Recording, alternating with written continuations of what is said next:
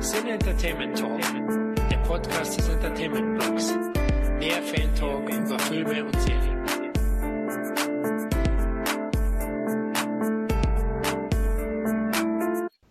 Hallo liebe Hörer zu einer weiteren Ausgabe unseres lockeren Filmfan Talks. Diesmal möchten wir euch die Underrated 8 präsentieren. Näheres gleich dazu, aber erstmal stelle ich euch die heutige bleihaltige Plauderrunde vor. Ja, da ist zum einen mal wieder der Tom. Guten Morgen, ihr Filmverrückten.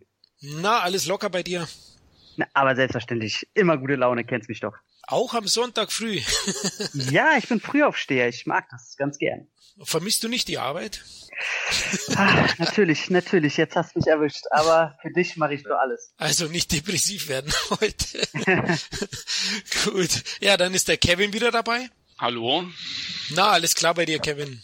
Ja, alles super. Ne? Ich freue mich heute auf den Podcast, zumal ich ja auch noch nie mit Tom gemeinsam einen Podcast aufgenommen habe. Also unser erster gemeinsamer Dreier. Stimmt. Oh, stimmt, ja. Stimmt. Jetzt freue ich mich ja noch mehr, du. Ne, und von daher freue ich mich auch. Und das ist natürlich auch ein geiles Thema. Ja, das stimmt. Ich freue mich auch, wenn ihr mich heute Sandwich nimmt, ihr zwei. ich bin Darfst das, du wieder in der Mitte liegen, oder was? Ich bin das Würstchen, ja. Gut, ja, das dritte Würstchen wollte ich schon sagen. Das dritte Mundwerk gehört meiner Wenigkeit, dem Florian. Hallo. Gut, ja, lasst uns kurz mal abschweifen, bevor wir mit dem Thema loslegen. Ähm, was habt ihr denn zuletzt geschaut? Oder habt ihr vielleicht sogar was gezockt, Kevin? Oh ja, ich habe einiges geschaut, aber äh, muss natürlich immer gucken, wie es zeitlich ist. Ich schaue nicht mehr so wie früher, aber so die letzten Filme war zum Beispiel The Shallows, fand ich sehr gut, High Thriller mit äh, Blake Lively. Ah, sehr ja. sexy übrigens. Dann habe ich äh, auch dramamäßig was geguckt, ein ganzes halbes Jahr hier mit äh, Emilia Clarke.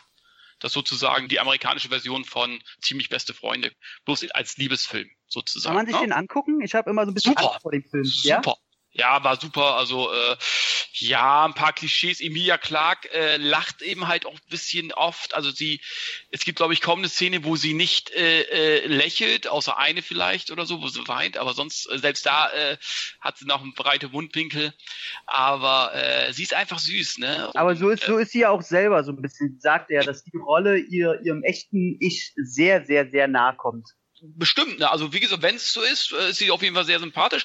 Ich kann den Film so, sehr empfehlen, können sich auch Männer angucken. Und dann habe ich mir auch noch die glorreichen Sieben angeguckt, das Remake, den ich persönlich ziemlich geil fand und auch den gar nicht mit dem Original vergleichen möchte. Das ist irgendwo auch ein Film für sich. Geiler äh, Darsteller, Denzel Washington wieder mal richtig cool. Und das Finale toppt ja wohl alles, was ich jemals in einem Western gesehen habe. Also wenn dann die Gatling Gun rausgeholt wird, also was Geileres gibt's doch gar nicht. Okay. Gut, dann bist du im Team Florian. Es gab ja den Podcast, ähm, Dominik fand ihn ja nicht so stark, hat berechtigte Kritik geübt, also will ich gar nicht sagen, dass man den Film nicht auch kritisieren kann, aber ich habe ihn ähnlich wie du gesehen, toller Action-Western, der unglaublich unterhaltsam ist, immens stylig, inszeniert mhm. von Kollegen Antoine Fuqua, was für ein geiler Name einfach. Florian ja. Fuqua, ja, ähm, ich würde auch gern anders heißen. Aber ich fand den auch richtig gut, ja. Ähm, hast du auf Blu-ray geguckt jetzt aktuell, ne? Ja, habe ich auf Blu-ray geguckt und wirklich sehr, sehr gut. Aber ich habe auch noch nie einen schlechten Film von Fuqua gesehen. Also von daher, ich kann ihn nur jedem empfehlen und ihn als das sehen, was er eigentlich ist. Jetzt es ist natürlich ein Remake, natürlich kann man, darf man ihn natürlich vergleichen mit dem Original, aber ich finde, das sind doch wirklich zwei verschiedene Filme. Ja, es ist einfach mal ein Remake, was sich auch wirklich lohnt zu gucken. ist ja auch nicht immer der Fall. Das stimmt, also finde ich gut. Äh, Tom, hast du ihn gesehen? Äh, nee, ich muss auch sagen, dass der mich gar nicht so großartig interessiert, aber jetzt, wo ihr so ein bisschen ins Streiten kommt, was eure Meinungen angeht, habe ich dann doch so ein bisschen Bock. Ähm, ich fand die Trailer immer sehr generisch und vom Style her nicht so dolle. Also sah halt wirklich ähm, für mich immer so ein bisschen aus nach, nach Freizeitpark im Western-Look. Und ähm, aber ich will ihn gar nicht schlecht reden. Es ist für mich kein Film, der so groß jetzt bei mir auf der Liste lag. Okay, also so kommt er aus meiner Sicht überhaupt nicht rüber. Also der kommt schon sehr, also Landschaftsaufnahmen sind großartig. Und ich mag Ethan Hawke ja auch sehr, sehr gern. Also, Hat eine geile Rolle. Ja, also der, Bö ist der Bösewicht, oder? Nee, nee, nee, nee. Nee, nee. nee? Ist einer der sieben. Ah, okay. Und der Lee überrascht auch. Also den hatte ich im Vorfeld stark kritisiert. Oh, ähm, doch. Den liebe ich, den Mann, ey. Ja, dann solltest hat, du. Hat auch eine gute Rolle. Genau. Ja, ich gucke mir sowieso an. Also, also spielen so viele Leute mit, also der muss mir bloß mal über den Weg laufen. Gut, dann erzähl mal, was hast du zuletzt gesehen, Tom? Ach Gott, so viel. Ähm, gestern als letztes Kundschafter des Friedens, gestern Abend, sehr toller deutscher Film, den ich empfehlen kann, wo mir als erstes aufgefallen ist, dass der endlich mal nicht deutsch aussieht. Vom ganzen Licht her, der Schnitt sogar, der Musikeinsatz, ist alles äh, wunderbar und äh, sehr überraschend. Und ich habe den letzten Platz im Kino tatsächlich bekommen. Der war restlos ausverkauft. Und ähm, dann Hidden Figures habe ich geguckt, den Oscar-Anwärter. Mal wieder ein Film, wo ich nicht verstehe, warum der toller Film, aber warum wird jetzt alles für einen Oscar nominiert, was völlig okay bis gut ist. Ja, ansonsten hole ich gerade die Resident Evil Filme nochmal nach und äh, die Bond-Filme, da ich zu Weihnachten die Box geschenkt bekommen von meinem Chef und äh, und spielen tue ich gerade Godzilla auf der PlayStation 4. Ja. Ui, du bist schon ausgelastet, weil du Resident Evil sagst, da schüttelt's mich gleich. Leute, ich habe auch ein paar Filme zuletzt gesehen und einer war Resident Evil 6. und Was? ist ja wirklich so großartig, wie alle sagen, äh, Florian. Sag hat es. Er, hat er all die Oscars verdient? Also ich versuche es mal in einem etwas längeren Satz zusammenzufassen. Also für mich ist es ein katastrophales Schnittgewitter mit grausamem Schauspiel, miesen Dialogen, keiner Handlung und einer stümperhaften Inszenierung. Also kurz vor der Oscar-Nominierung sozusagen. also ja, ey, ich finde den unglaublich schlecht und wie die beiden Vorgänger schon, die fand ich auch schon schlecht. Mir haben nur die ersten drei Teile ein, einigermaßen Spaß bereitet. Ähm, beim sechsten Teil kommt noch dazu, The Final Chapter heißt er. Leute, er heißt The Final Chapter. Also ich bin auch nicht gut im Englisch, aber es hört sich ja nach dem letzten Teil an. Aber nein, das inkonsequente, absolut blödsinnige Finale. Ja, setzt dem ja. Film noch die Krone auf, ja. Oh, das war wirklich so schlimm, ey. Ja, du, du hast Hört sich gut an. ja, also ich, ich habe mir. Bei mir hat er ja noch ein bisschen, ist er noch ein bisschen besser weggekommen, aber ich kann das alles verstehen, was du sagst. Ja, genau. Also ich, ich stelle schon die Frage, ob äh, nur die Zombies hier hirnlos waren oder die Macher nicht auch. Also. okay, gut. Äh, ich darf auch mal haten nach drei, ja, ich, 43 ich Folgen. Nur, ich sag nur, das, das war nicht ich, das war ein Klon, sag ich nur. Okay. Das war, das war drehbuchtechnisch, glaube ich, das Schlimmste, was ich je in, also in den letzten zehn Jahren sehen musste auf der Leinwand. Ist, mhm. der Bösewicht ist wieder da als Erklärung. Naja, an dem anderen Teil war es einfach ein Klon. Okay. Genau, also man bringt die gleich mehrmals um den Bösewicht und irgendwann langweilt es einen, weil jedes Mal ist ja nur der Klon gewesen. Ja. Also der Film hätte auch Clone Wars heißen können, oder? Wirklich. Zombie Clone Wars. Also wirklich schlimm. Und leider habe ich noch einen weiteren Film gesehen, der mir auch nicht so gut gefallen hat, einen aktuellen Film. Ich hole ja auch immer alte Filme frische ich auch immer wieder auf. Die haben mich eigentlich teilweise oder großteils begeistert, aber neueren Film, den ich noch gesehen habe, war Blair Witch, das Remake. Mm. Ja, der macht optisch schon einiges her und auch das Finale würde ich jetzt sagen, ist dem Original leicht überlegen. Man sieht halt mehr im Haus, na, in diesem Haus der cool. Blair Witch. Das war ganz toll gemacht, aber ja, die 2016er Version ist digital aufgepimpt. Ja, die haben jetzt da eine Drohne, mit der fliegen sie über den Wald, um mal zu schauen, wo sie sind, wo sie lang müssen und alles Mögliche. Aber das wirkt sich teilweise ein bisschen negativ auf die Atmosphäre aus, weil es mhm. halt einfach nicht so düster ist. Ja, diese Wackelkamera damals, auch wenn ich sie nicht so mag, aber bei Blair Witch 1 hat es schon gepasst, dieser Schmuddellook, dieses verdreckte, ja, und das hast du hier halt nicht. Das ist ein Hochglanz-Digital-Look. Ja, genau, also ich war da ja auch noch nie Fan von, von dieser subjektiven Kamera auf Langfilm. Gesetzt mir äh, Found Footage, jetzt habe ich's. Fand ich schon immer, ich krieg Kopfschmerzen, wenn die Kamera mal so sehr wackelt. Das ist nicht meins. Kann ich auch nicht so auch drauf. Also gibt's ein paar äh, Ausnahmen.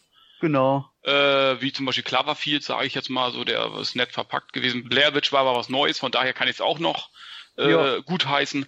Aber alles andere, es werden halt sehr, sehr viele Found-Footage-Filme äh, gedreht und überschwemmen die Videotheken teilweise, weil sie eben halt auch sehr günstig äh, zu produzieren sind. Ne? Genau. Also es scheint einen Markt dafür zu geben. Mich persönlich interessiert es nicht und mich interessiert auch nicht der neue Blair Witch. Ja, also der Kann, ist. Unterschreibe ich so, ja. Okay, er müsste ja auch nicht sehen. Also ich hätte jetzt mal so fünf von zehn gegeben. Also insgesamt ist schon solide modernisiert. Man bietet ja im Haus ein bisschen mehr, aber es ist halt völlig überflüssig, weil es dieselbe Story nochmal ja. erzählt. Das wäre jetzt halt meine Frage gewesen. Ist der denn, ähm, reiht er sich einfach in, in die Horrorfilme ein für die, fürs Publikum, der heutigen Zeit, der Teenies, oder kann man schon sagen, der ist schon für Erwachsene auch konzipiert? Nein, der reiht sich für die, für die heutigen Teenies eindeutig ein. Einfach wärmt das Ganze nochmal auf. War ja auch mhm. dann ein Flop äh, oder eine Enttäuschung. Flop ist vielleicht übertrieben, aber ich glaube, er hat nur 20 gemacht, so um den Dreh. Und da ja, ne, die haben gedacht, dass die mit dem Marketing-Gag dann noch wieder ein bisschen was rausreißen können, ne? dass der eigentlich ja anders hieß und anders angepriesen wurde und dann da war es auf einmal Blair Witch und nicht The Woods hat keinen interessiert eigentlich. Das stimmt, ja. Ich glaube, wir hatten bei irgendeinem Podcast drüber gesprochen. Ja, Comic-Con oder Ach, so. Genau, stimmt.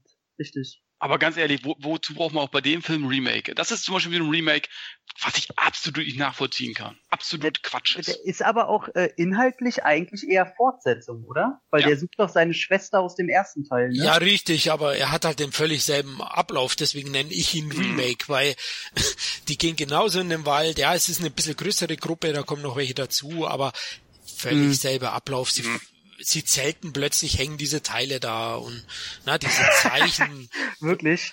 Oh ja, Gott. auch. Es wird zwar ein bisschen damit gespielt, ja, weil einer von denen äh, möchte sie reinlegen. Ich will jetzt nicht zu viel spoilern. Da versuchen sie es, aber der Ablauf ist derselbe und das Finale ist auch fast. Also außer, dass es ausgiebiger, ausufernder im Haus ist und nochmal man deutlich mehr sieht und es erklärt wird, warum jemand in der Ecke steht und an die Wand schaut was man hm. im ersten Teil am Ende sieht. Da wird oh, das, das erklärt. Mal, das, das, oh nein, das wird erklärt. Ja, das wird äh, praktisch und, mit dem Holzhammer erklärt. Soll oh ich soll ich's verraten, liebe Hörer, oder? Nee, nee, nee, nee oh, bitte nicht. Okay, oder okay. ich halte mir kurz die Ohren weg. Nein, nein, passt schon. Dann lassen wir es stehen. Es könnte euch aber helfen, solltet ihr mal im Wald zelten, ne? Und die Blairwitch in der Nähe ist. Also. Der hau ich in die Fresse, ey. Okay, äh, das haben die auch probiert, aber nee, und Nein, äh, die laufen immer nur davon und die, die doofen Handlungen sind natürlich auch dieselben. Ja, man hat, es, es passieren schon komische Dinge. Trotzdem gehe ich alleine nachts im Wald pissen. Ja, nein, ich nehme niemanden mit und solche Geschichten halt, wo ich mir denke, mein Gott, dann bleibt's okay. doch zusammen und ja, okay. Also es ist mehr so, so wie bei Tanz der Teufel, so Remake und Fortsetzung so ein bisschen in einem. So in etwa, aber die Hörer wissen ja, die schon Podcast gehört haben, dass ich ja Evil Dead, das Remake, schon eigenständiger finde, jetzt zum Beispiel als Blair Witch und ganz gut fand. Ja. ja, ich meine jetzt nur als Konzeption, also. Ja, es geht in die Richtung auf jeden Fall, aber es gibt halt weniger her, ne, das Grundkonzept. Okay, okay. Genau, also die zwei hatte ich, hatte ich gesehen, die neuer sind. Ansonsten noch ein paar Kinderfilme, die muss ich jetzt hier nicht erwähnen, glaube ich. genau. Gut, dann lasst uns zum eigentlichen Thema kommen.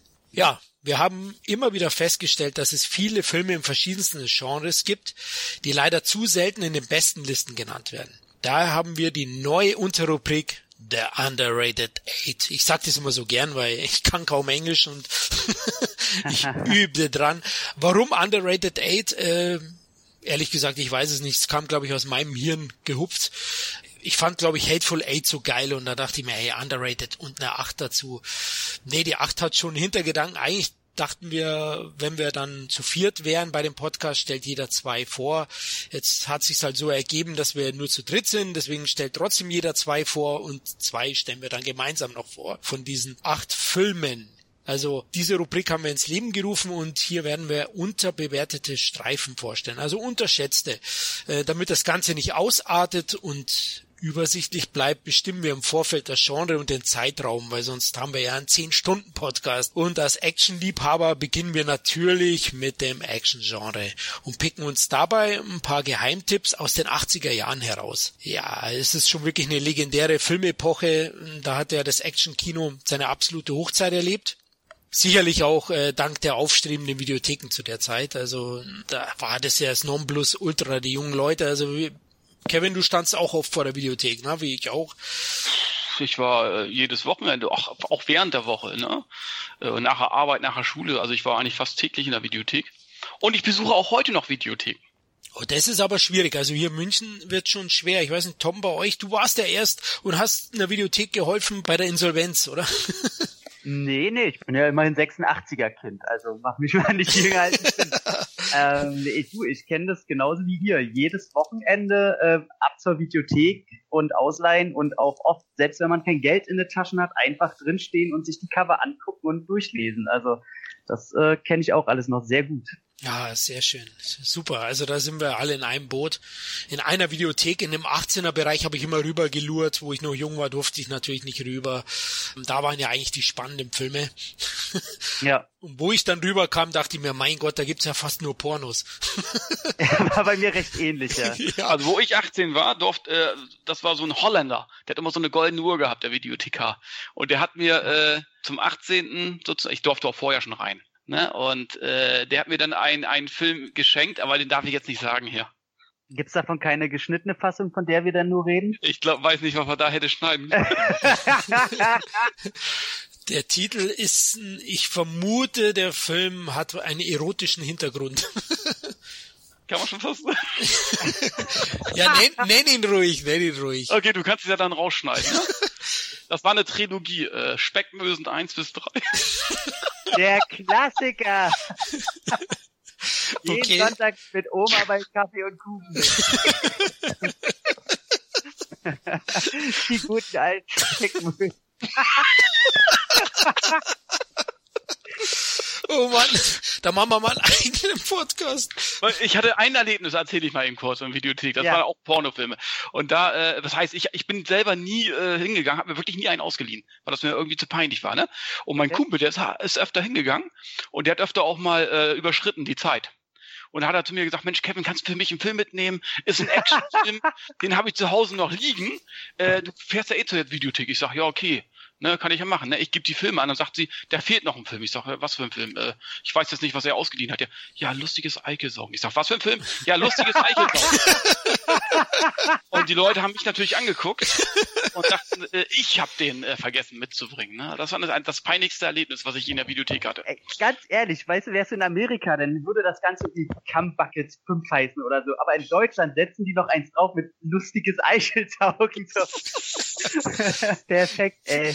Oh, oh Mann, und du, Kevin, hast dann wahrscheinlich gesagt, nein, ich nicht. Und die Leute dann, ja, ja. Ja, das glaubt dir dann eh keiner mehr. ja, genau. Die denken sich, was leiht der sonst noch aus? Was hat er in seinem Fünferpack da in der Tüte?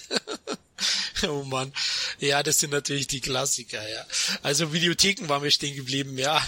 Also das war natürlich die Zeit der Actionfilme auch, die 80er, die Hochzeit eben der Videotheken. Genau. Und wir haben uns heute acht Filme herausgesucht, die wir als unterschätzt sehen. Die müssen jetzt nicht zwingend finanzielle Flops gewesen sein, aber natürlich hauptsächlich klar, weil sonst wären sie wohl auch wesentlich bekannter, oder Kevin? Also klar, ich glaube, wir haben keinen Film, der jetzt ein Mega-Hit war. Ich bin mir jetzt nicht sicher bei dem John Woo-Film, äh, Tom, der war wahrscheinlich weltweit zumindest ein großer Erfolg. Mm, ja, auf jeden Fall in, in Asien auf jeden Fall sehr, sehr stark und äh, hat dann seine Jahre bisschen schon gebraucht, bis er selbst im Westen auch bekannt wurde. Aber kommen wir, kommen wir ja nachher gleich zu. Genau, da legen wir dann gleich los. Also Genrewerke aus den 80ern, die unterschätztesten Actionfilme, naja, unterschätztesten, sagen wir unsere Geheimtipps, ja, ich übertreib's dann, hau wieder zu viel auf die Kacke, ne, mit underrated hate.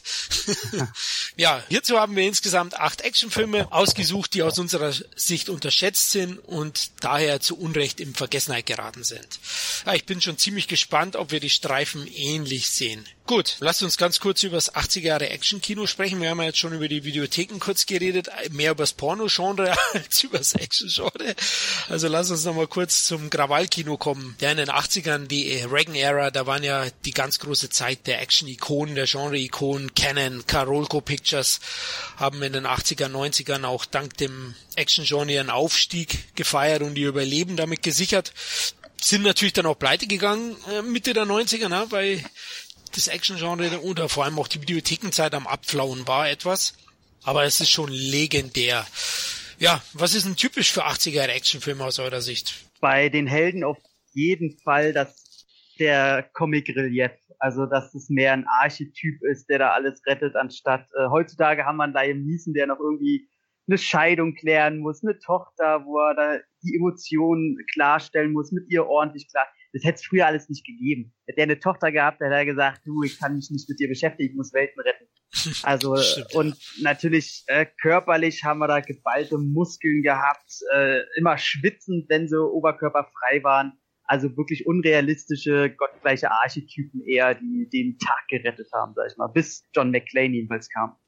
Genau, ja Kevin, das war so dann der Umschwung zum Normalo-Actionhelden, aber davor waren es die Bodybuilding-Actioner, die Muskelstars. Definitiv, ne? Das hat Tom schon richtig gesagt. Äh, ja, das waren eben halt die Stallones, die Schwarzeneggers, die Lundgrens, die Van Dams. Und die wurden dann irgendwann durch John McLean abgelöst. Dann kamen dann eben halt auch die Normalo-Action-Typen, äh, so wie Bruce Willis, die dann eben halt nicht übermäßig viel Kraft hatten, sondern eben halt auch mit Köpfchen gearbeitet haben. Also das, das, das war dann auch so der Umschwung zu dem klügeren, in Anführungsstrichen, Actionfilmen. Und die anderen waren eben halt mehr so reaktionäre Streifen. Äh, Gerade die Amerikaner haben dann verlorene Kriege im Film nochmal gewonnen, äh, mit Rambo und so weiter. Aber das äh, hat seinen Charme und ich habe die Filme unheimlich gerne geguckt und gucke sie auch heute auch noch sehr gerne. Also in den 70ern war es ja so, da, da kam dann auch die Selbstjustizwelle, Dirty Harry, ein mhm. Mann sie droht. Ähm, das wurde dann in den 80ern auf die Spitze getrieben oder ist sicher auch dem Zeitgeist geschuldet, weil insbesondere in New York wurde ja Anfang der 80er von einer äh, regelrechten Gewaltwelle überflutet. Also die Kriminalität stieg zu der Zeit überproportional an und die Leute haben sich schon auch nach mehr Sicherheit gesehnt in manchen Großstädten und eben auch nach dem Mann der Tat. Tom, du hast ja schön erwähnt, also die Frau sollte dann am besten daheim bleiben bleiben. Na? Ähm, für Kinder war keine Zeit. Ähm, es ging um Straßensäubern und, und das haben sie gnadenlos auch dann gemacht. Ja, guck dir Charles Bronson an, ne? In äh, Deathwish-Filme, ne? Ja. Wie viele Frauen hat er verloren? Wie viel hat er verschlissen? in, in den fünf Filmen. Ja. Ich glaube, vier oder fünf Frauen äh, sind draufgegangen, ne? Sind alle äh, irgendwelchen kriminellen Elementen zum Opfer gefallen. Da hat er sehr viel Pech gehabt, ne? Paul Kersey. Und äh, ja, wie viel hat er denn gesäubert? Ey, guck dir nur Teil drei an. Queens oder so hat er dann in Schutt und Asche gelegt, ne? Komplett. Aber das war eben halt auch eine Zeit, wie du schon richtig gesagt hast, Florian, äh, wo es viel ähm, Kriminalität gab auf den Straßen und die Leute haben sich dann so einem Rächer sozusagen haben gesehnt und wenn es eben halt nur im Kino war, äh, das ist dann so weit gegangen, dass Charles Bronson sogar bei der Premiere von Teil 3 im Fernsehen ein Interview gegeben hat und gesagt hat, Leute, es ist nur ein Film, ahmt mich bitte nicht nach. Ja, also also ja, Gefahr bestand, ja. Also muskelbepackte Kampfmaschinen haben dann auch dominiert klar, dank der Fitnesswelle, die dann auch in den 80ern kam, Stallone, Schwarzenegger, ihr habt sie ja alle schon genannt, aber auch abseits von diesen sehr, sehr bekannten Genre-Veteranen, Legenden, gab es einige Actionfilme, die überaus sehenswert sind, mit Stars, die dann schnell in Vergessenheit geraten sind. Und genau diese Filme werden wir auch mitunter in unserem Achterpaket haben. Da freue ich mich schon drauf. Wir können ja eigentlich gleich loslegen. Wir waren jetzt beim Rächer, 80er Jahre Kino, was zeichnet das aus? Wortkarge Einzelgänger, muskelbepackt. Ja, genau das alles trifft auf unseren ersten Film zu, den wir euch als Geheimtipp nahelegen wollen. Tom, ich glaube, du hast den ins Spiel gebracht. Das ist einer deiner hm? Filme. Ja, genau. Also, der muss sagen, für mich war es ja ein bisschen schwerer. Du hattest mich angeschrieben, äh, ja, wähl mal deine underrated äh, Eight aus den 80ern. Und da sieht man dann schon noch den, den Jahresunterschied. Ich kenne die ganzen Klassiker, sagen mir tatsächlich was, aber alle Filme, über die wir denn so geredet hatten, sagten wir schon gar nicht. Da habe ich gedacht, oh, okay, muss ich mal gucken, ob ich überhaupt den finde. Aber es gibt einen Film, der eigentlich schon bekannt ist, aber wo ich denke, dass die meisten immer überrascht sein werden, dass es den denn doch gibt. Und zwar ist das der Punisher. Und zwar die erste Verfilmung mit Dolph Lundgren in der Hauptrolle, die kaum einer kennt. Weil die meisten immer denken, die erste ist die Thomas Jane äh, mit ihm in der Hauptrolle. Aber nein, es gab schon vorher den Dolph Lundgren, der wenigstens optisch äh, schon mal ein wenig besser passt. Interessanterweise auch mit schwarzen Haaren diesmal, ganz ungewohnt, der alte Schwede. Genau, also 89 kam der raus und also noch ganz knapp und ist wirklich die Verfilmung des Marvel Comics und ist von Mark Goldblatt inszeniert, der als Regisseur gar nicht so groß tätig war. Ich glaube, der hat noch so ein Dead Heat gemacht, aber ist absolut als Editor bekannt. Also wer sich da mal natürlich mit der mit allwissendem Gott Wikipedia äh, mal öffnen will bei Mark Goldblatt, der hat äh, wirklich an Filmen gearbeitet. Die kennt halt wirklich jeder von Armageddon, Starship Troopers, Predator 2, Terminator. Also der weiß schon ein bisschen was von der Materie. Allerdings steht da auch zum Beispiel Triple X2, aber Schwund ist überall, sag ich mal. Genau.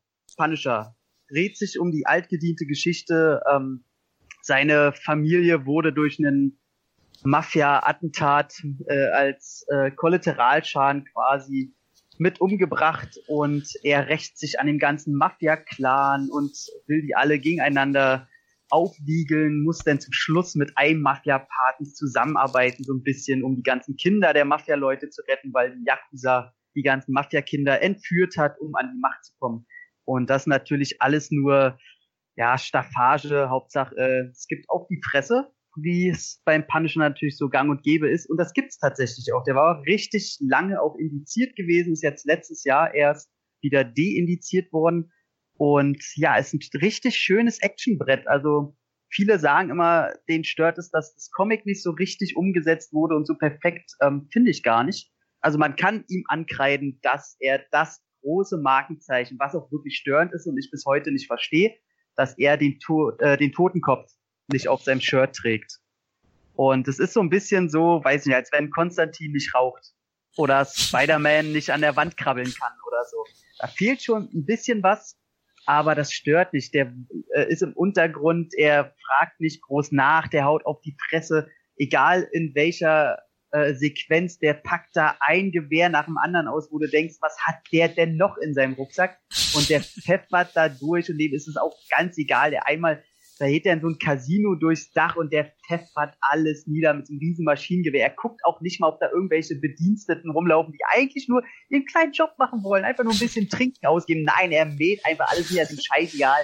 Er ist der Punisher, wer da ist, der hat es verdient, umgebracht zu werden. Ist total super geil. Ähm, als nächstes kommt dann so eine große Schießerei an einem Hafen, äh, wo er die Leute umnietet mit Messer, mit Genickbruch. Also es ist äh, ein Handwerker des Mordens. Es ist wunderbar. Es ist einfach, du sitzt da. Ich habe die Kassette, muss ich sagen, von meinem herzensguten Vater, glaube mit mit acht Jahren bekommen, ungeschnitten und äh, fand ich sehr schön. Ich saß da und ich möchte sagen im Nachhinein, vielleicht gab es ein Freudentränchen, aber es war äh, einfach schön. Äh, also einfach von vorne bis hinten ist das Ding Action, hat diesen schönen 80er Jahre, so diesen dreckigen Look, ich will nicht sagen billig, weil er wirkt nicht wirklich billig, aber ähm, der sieht auch nicht ganz aus wie so ein, wie so ein Triple-A-Movie zu der Zeit. Der hat auch so ein, so ein, so ein bisschen so ein Grundrauschen immer drinne. Gerade in den dunklen Szenen merkt man das so ein bisschen. Ich weiß nicht, ob sie da irgendwie den Gain zu hoch drehen mussten und das nicht mehr rausgekriegt haben oder was weiß ich. Aber äh, passt wunderbar. Also finde ich eine richtig gute Verfilmung äh, des Comics und auch ein Tick besser als die Thomas Jane Version an Ray Stevensons Warzone von Lexi Alexander kommt er nicht ran, aber äh, muss er auch nicht, ist ein ganz anderes Prozedere, was da abgefeuert wird, das 80er Jahre Kino und äh, ist zum Glück jetzt wieder äh, Ende letzten Jahres auf einer kaufbaren Version rausgekommen und sollte man sich unbedingt holen. Im schönen Steelbook vorne mit seinem geilen Motorrad, sowieso ein geiles Teil, das ist auch so ein schönes Motorrad. Heute hätte irgend so ein, so ein Tom Cruise wieder so eine blöde Suzuki unterm Hintern äh, da gab's noch so eine schöne, dreckige Harley, womit man Leute umfahren kann, ohne dass da auch nur ein Stück von kaputt geht. Das war alles wunderbar. Ich sag's euch, ja, deswegen Punisher bei mir bitte nachholen. Ich habe ein bisschen Angst, dass der in Vergessenheit gerät über die Jahre. Habt ihr den gesehen? Also eins muss ich dir recht geben, ist natürlich ein Film, der ja zum Lehrplan jedes Grundschülers gehört. Ja. Du gesagt hast, mit acht Jahren. Gleich also, nach König der Löwen, Punisher mit Dolph Lundgren. ja, das ist, könnte einen Kulturschock geben oder ein, ja, eine leichte Störung bei dem Kind, aber wobei, König der Löwen ist ja auch hart, ne? Da stirbt auch. Den, den finde ich härter. Als Kind habe ich da geheult wie ein, wie ein, weiß ich nicht was. Aber Punisher, äh, da kannst du wieder aus Glück und Freude heulen. Das ist ein schönes Gesamtkonzept. ja, ja, natürlich gehen dir im, im, König der Löwen die Figuren näher. Ja, wie du sagst, Punisher ist gnadenlos. Es ist schon ein brutales Actionbrett, oder Kevin? Punisher, äh, klar, ich bin ein riesen Dolph Lundgren-Fan und Punisher natürlich sehr schnell auf Video äh, holen lassen von meiner Mutter. Der war ja damals auch noch sehr, sehr heftig geschnitten. Mhm. Äh, ich glaube, jetzt gibt's den ab 16 uncut. Da sind, doch so sind doch endlich auch mal die Szenen drinne. Äh, es gab ja zwischenzeitlich auch noch mal äh, ein Mediabook von NSM. Da waren aber die Szenen, die geschnitten worden sind, auch in einer schlechten Bildqualität äh, mhm. zu sehen. Jetzt ist es endlich mal, endlich mal äh, in einer vernünftigen Fassung zu sehen. Kann ich nur empfehlen. Äh, ja, äh, The Punisher, wie gesagt, ein Actionbrett hat damals knapp 10 Millionen Dollar gekostet. Äh, für mich auch eine der besten, oder eigentlich die beste Punisher-Verfilmung, weil das ist der Rächer. Hier, er ist gnadenlos. Thomas Jane hatte eigentlich noch zu viel Herz irgendwo, ja. ne? Und obwohl ich die Thomas Jane-Verfilmung auch richtig geil finde, davon abgesehen, ne? Die mit Ray Stevenson ist, sag ich mal, am nächsten am Comic nur das Problem bei der Ray Stevenson-Verfilmung, da haben sie mehrere Comics zusammengepackt, äh, sodass nachher so ein Mischmasch entstanden ist, was dann in meinen mhm. Augen nicht mehr so richtig funktioniert hat. Mhm. Aber ähm, wie gesagt, der Lundgren Punisher, gut, es hätte jetzt auch ein ganz normaler äh, Rächerfilm sein können, ne? Im genau. Von, von Deathwish, er hätte jetzt nicht Punisher heißen müssen, ne? Aber er ist hochwertig gemacht, actionmäßig. Die, das ist eben halt noch handgemachte Action. Äh, es gibt ein riesen Bodycount. Ich meine, mindestens über 100 äh, Leute werden da Wirklich mal. sehr viele. Und man muss vielleicht ja. noch erwähnen, äh, dass sein Partner ähm, Louis Gossett Jr. ist, Mr. Stehlender Adler. Richtig, äh, mit dem hat er ja danach auch nochmal Cover abgemacht, äh, nochmal genau. äh, gemeinsam einen Film gemacht und äh, macht auch eine gute Figur. Er ist ja sozusagen sein ehemaliger Partner gewesen, der Louis Scotchett Jr. War, er war Alkoholiker und äh, Frank Castle, als er noch nicht Punisher war, hat ihn sozusagen aus dem Sumpf herausgeholt. Und genau. jetzt ist es halt umgekehrt. Jetzt möchte er den Frank Castle aus seinen, ja, er, er sucht eben halt seinen ehemaligen Partner, weil er davon überzeugt ist, dass er noch lebt. Er ist ja letzten Endes bei der Explosion, äh, als, als seine Kinder und seine Frau äh, ums Leben gekommen gekommen sind, äh, wurde er ja auch sozusagen als tot erklärt. Und äh, letzten Endes weiß aber jeder, dass er jetzt der Punisher ist, hat innerhalb von fünf Jahren irgendwie 125 Morde zu verantworten. Und ähm, wie gesagt, er sucht ihn halt überall und überall und äh, findet ihn nicht, bis eine neue Partnerin, äh, den, den Lucy Scotchett Jr. darauf hinweist, dass man vielleicht auch mal unter der Stadt guckt, ne, in diesen äh, Kanalisationen, äh, ob er sich da eben halt versteckt, der Dolph. Ne? Also ähm, Dolph finde ich perfekt für die Rolle. Er hat natürlich beschränkt die mimische Fähigkeiten, aber es passt zum Punisher. Und ich finde, er spielt ihn auch perfekt. Ne? Also genau, das, das finde ich auch immer so schlimm, wenn die Leute sagen, äh, das passt nicht und seine Mimik natürlich und so. Passt das. Ne? Genau, also ich habe auch jahrelang jetzt Punisher-Comics gelesen und man mhm. muss ganz ehrlich sagen, das ist keine facettenreiche Figur. Ist es einfach nicht. Und wer da anderes behauptet, der will da mehr rein interpretieren. Und deswegen ist Dolph Lundgren mit seiner wenigen Schauspielkraft, die er damals noch gehabt hat, echt wirklich perfekt eigentlich. Genau, genau. Ne? Und man sieht ja auch in einigen Szenen, als Louis Gossett Jr., er wird ja zwischendurch, äh, wird er ja geschnappt und Louis Gossett Jr. sagt, wach endlich auf, Frank, was ist los mit dir, was ist los mit dir, ne? Äh, und dann sagt er, hast du dich schon genug getötet? Äh, oder gibt es für dich nicht eine, eine Grenze? Sagt er, meine Grenze ist noch lange nicht erreicht. Ja, ihm ist alles scheißegal. Äh, seine Lieben sind gestorben und ihm ist es scheißegal, ob er stirbt oder nicht. Er hört einfach nicht mehr zu. Er will einfach nur noch jeden Mafia-Boss, jeden Verbrecher, will er nur noch zur Strecke gehen. So viel wie es geht. So, und wenn er irgendwann dabei drauf geht, ist es auch so. Das einzige Mal, wo er dann Herz zeigt, wo er dann äh, erfährt, diese ganzen Kinder gefangen genommen worden sind von der Yakuza und er hat eben halt auch ein Herz für Kinder. Da siehst du eben halt auch so ein bisschen aufblitzen noch. Er, er, er hat noch, er hat noch Leben in sich und will natürlich die Kinder befreien. Haben sie auch toll gemacht, eine tolle äh, Action-Szene mit dem Bus zum Beispiel, äh, in, dem, in dem der Bus mhm. verfolgt wird, wo er die ganzen Kinder äh, verfrachtet hat. Also ganz, ganz geil. Auch, wie du auch schon gesagt hast, mit dem Maschinengewehr, wo er da in diese Spielhölle rein springt, da aus dem Fenster geil. und, und ballert, weht da alles so. Also das kann ich mir 20 Minuten lang angucken. Wenn er da ja, 20 Minuten rumballert, das kann ich mir angucken. Ne? Weil du, du so. fragst dich auch so, hat der keine noch größere Waffe gefunden? Ja. Das ist ja wirklich ein Riesenteil, so da wird selbst Rambo neidisch. So. Ja, das ist doch einfach geil. Das will man einfach sehen. Ne? Und es gibt ja auch noch äh, äh so ein Workprint. Ähm, genau, der ist mit drauf. Auch das finde ich schade. Das finde ich schade, dass sie das nie in diesen äh, in der Endfassung mit reingebaut haben, weil da mhm. du eben halt noch, wie er als normaler Cop arbeitet, wie seine genau. Familie drauf geht und so weiter. Das sind so ungefähr fünf, sechs Minuten mehr die finde ich dem Film nicht geschadet hätten. Äh, das haben sie aber komplett, also haben sie komplett geschnitten, weil sie gedacht haben, naja, das erklären wir durch, durch Rückblicke und er ist von vornherein gleich der Punisher. Gut, wenn man es nicht weiß, fehlt es einem nicht. Ich hätte es schön gefunden, äh, weil ich den Workprint wirklich sehr gut finde. Ein bisschen mehr Tiefe hätte es dem Charakter noch gegeben. Aber letzten Endes ist das genau. ein echtes Actionbrett äh, mit geilen Kampfszenen, geiler Baller. Also der Film besteht eigentlich nur aus, aus Action-Szenen, kann man schon fast genau, sagen. Genau, also, also wenn man dem was ankreiden kann, dann ist es vielleicht zum einen, dass die äh, Antagonisten ein bisschen blass sind, also ob es der Mafia-Part ist oder äh, die Yakuza-Lady da am Ende, die ist auch nicht so dolle. Und die Geschichte mit den Kindern finde ich so ein bisschen geschuldet, ist so äh, an, an dem amerikanischen Kino so ein bisschen. Ich weiß nicht, ob er da, da hätte er ruhig noch ein bisschen härter sein können, aber das stört auch komplett gar nicht. Aber im Grunde, genau wie du schon meintest, er schwingt sich quasi von Setpiece zu Setpiece, um da einfach alles niederzumähen, wie so eine Dampfwalze. Und äh, Geschichte gibt's da im Grunde recht wenig, aber braucht's auch absolut nicht. Ich finde auch Jürgen äh, Krabbe, glaube ich, so spricht er sich einigermaßen aus.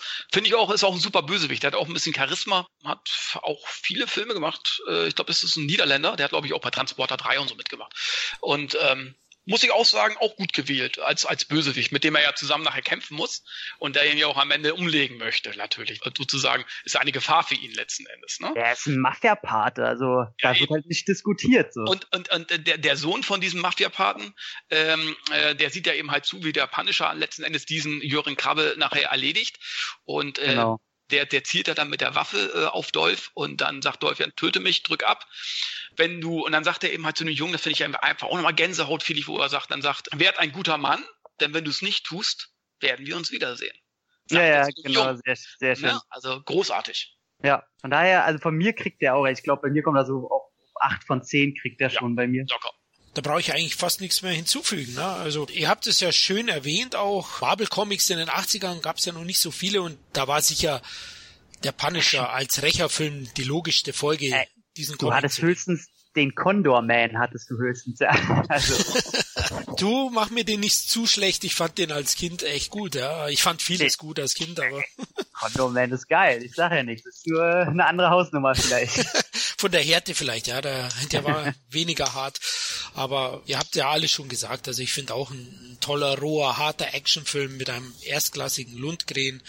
Einer seiner besten Rollen. Der Film in der deutschen Version mit 85 Minuten auch sehr kurzweilig. Da wird halt eben gerotzt, was das Zeug hält. Immens hoher Bodycount.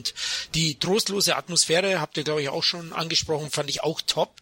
Ja, ein bisschen schmuddelig kommt da alles rüber, aber das passt eben sehr gut. Ich fand auch die Nebenrollen nicht perfekt. Also da gibt es so ein, zwei Punkte Abzug. Also da gibt es schon ein paar schwächelnde Schauspieler insgesamt. Jörn Krabbe hat übrigens auch, ich glaube in der Hauch des Todes war er der Bösewicht bei James Bond, wenn ich mich nicht irre. Richtig, richtig. Und auch der mit Richard Gere und Kim Basinger, wie hieß das geile Ding dann noch? Gnadenlos. Gnadenlos. Da hat er ja. auch mitgespielt. Genau, also der war in den 80ern auch natürlich ein Europäer, die mussten meistens die Schurken Natürlich.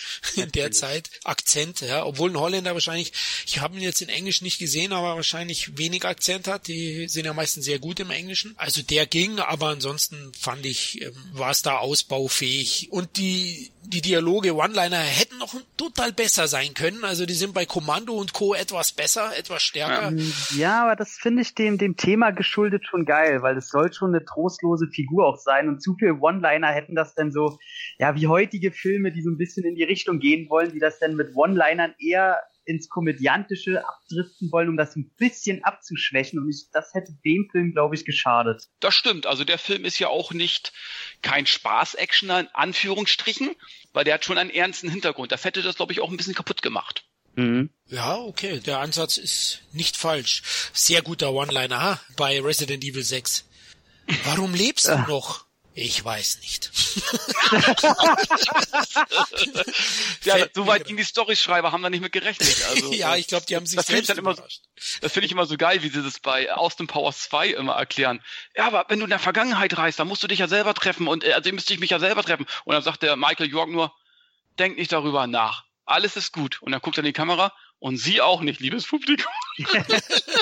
auch ich sehe es schon. Anderson beim Drehbuchschreiben. Hm, warum lebt er noch? Ich weiß nicht. Oh, das ist perfekt. Das ist perfekt, das nehmen wir rein. Genau, also nur mal so zu, es geht auch heute noch deutlich schlechter. Also Punisher ist wirklich ein sehr, sehr guter Film. Finde ihn auch die beste Punisher-Verfilmung, gefällt mir auch besser als die Sane-Version. Da fand ich den Bösewicht zwar besser, also Travolta fand ich da großartig. Herrlich, wie er, ich glaube seine Frau war es, die er vor den Zug wirft. Ja. Einfach großartig. Aber was beim Punisher beim 89er noch sehr toll ist, ist, der hat so eine, so eine Portion Naivität, die mir auch gut gefällt. Diesen Charme von dieser Naivität, den, den haben die Filme heute meistens nicht mehr. Und das hat eben der Punisher von 89. Also Leute, Koch Media, glaube ich. Kevin, du hast mich jetzt leider verärgert mit, mit dem NSM, weil ich habe dieses teure Mediabook. Ich auch.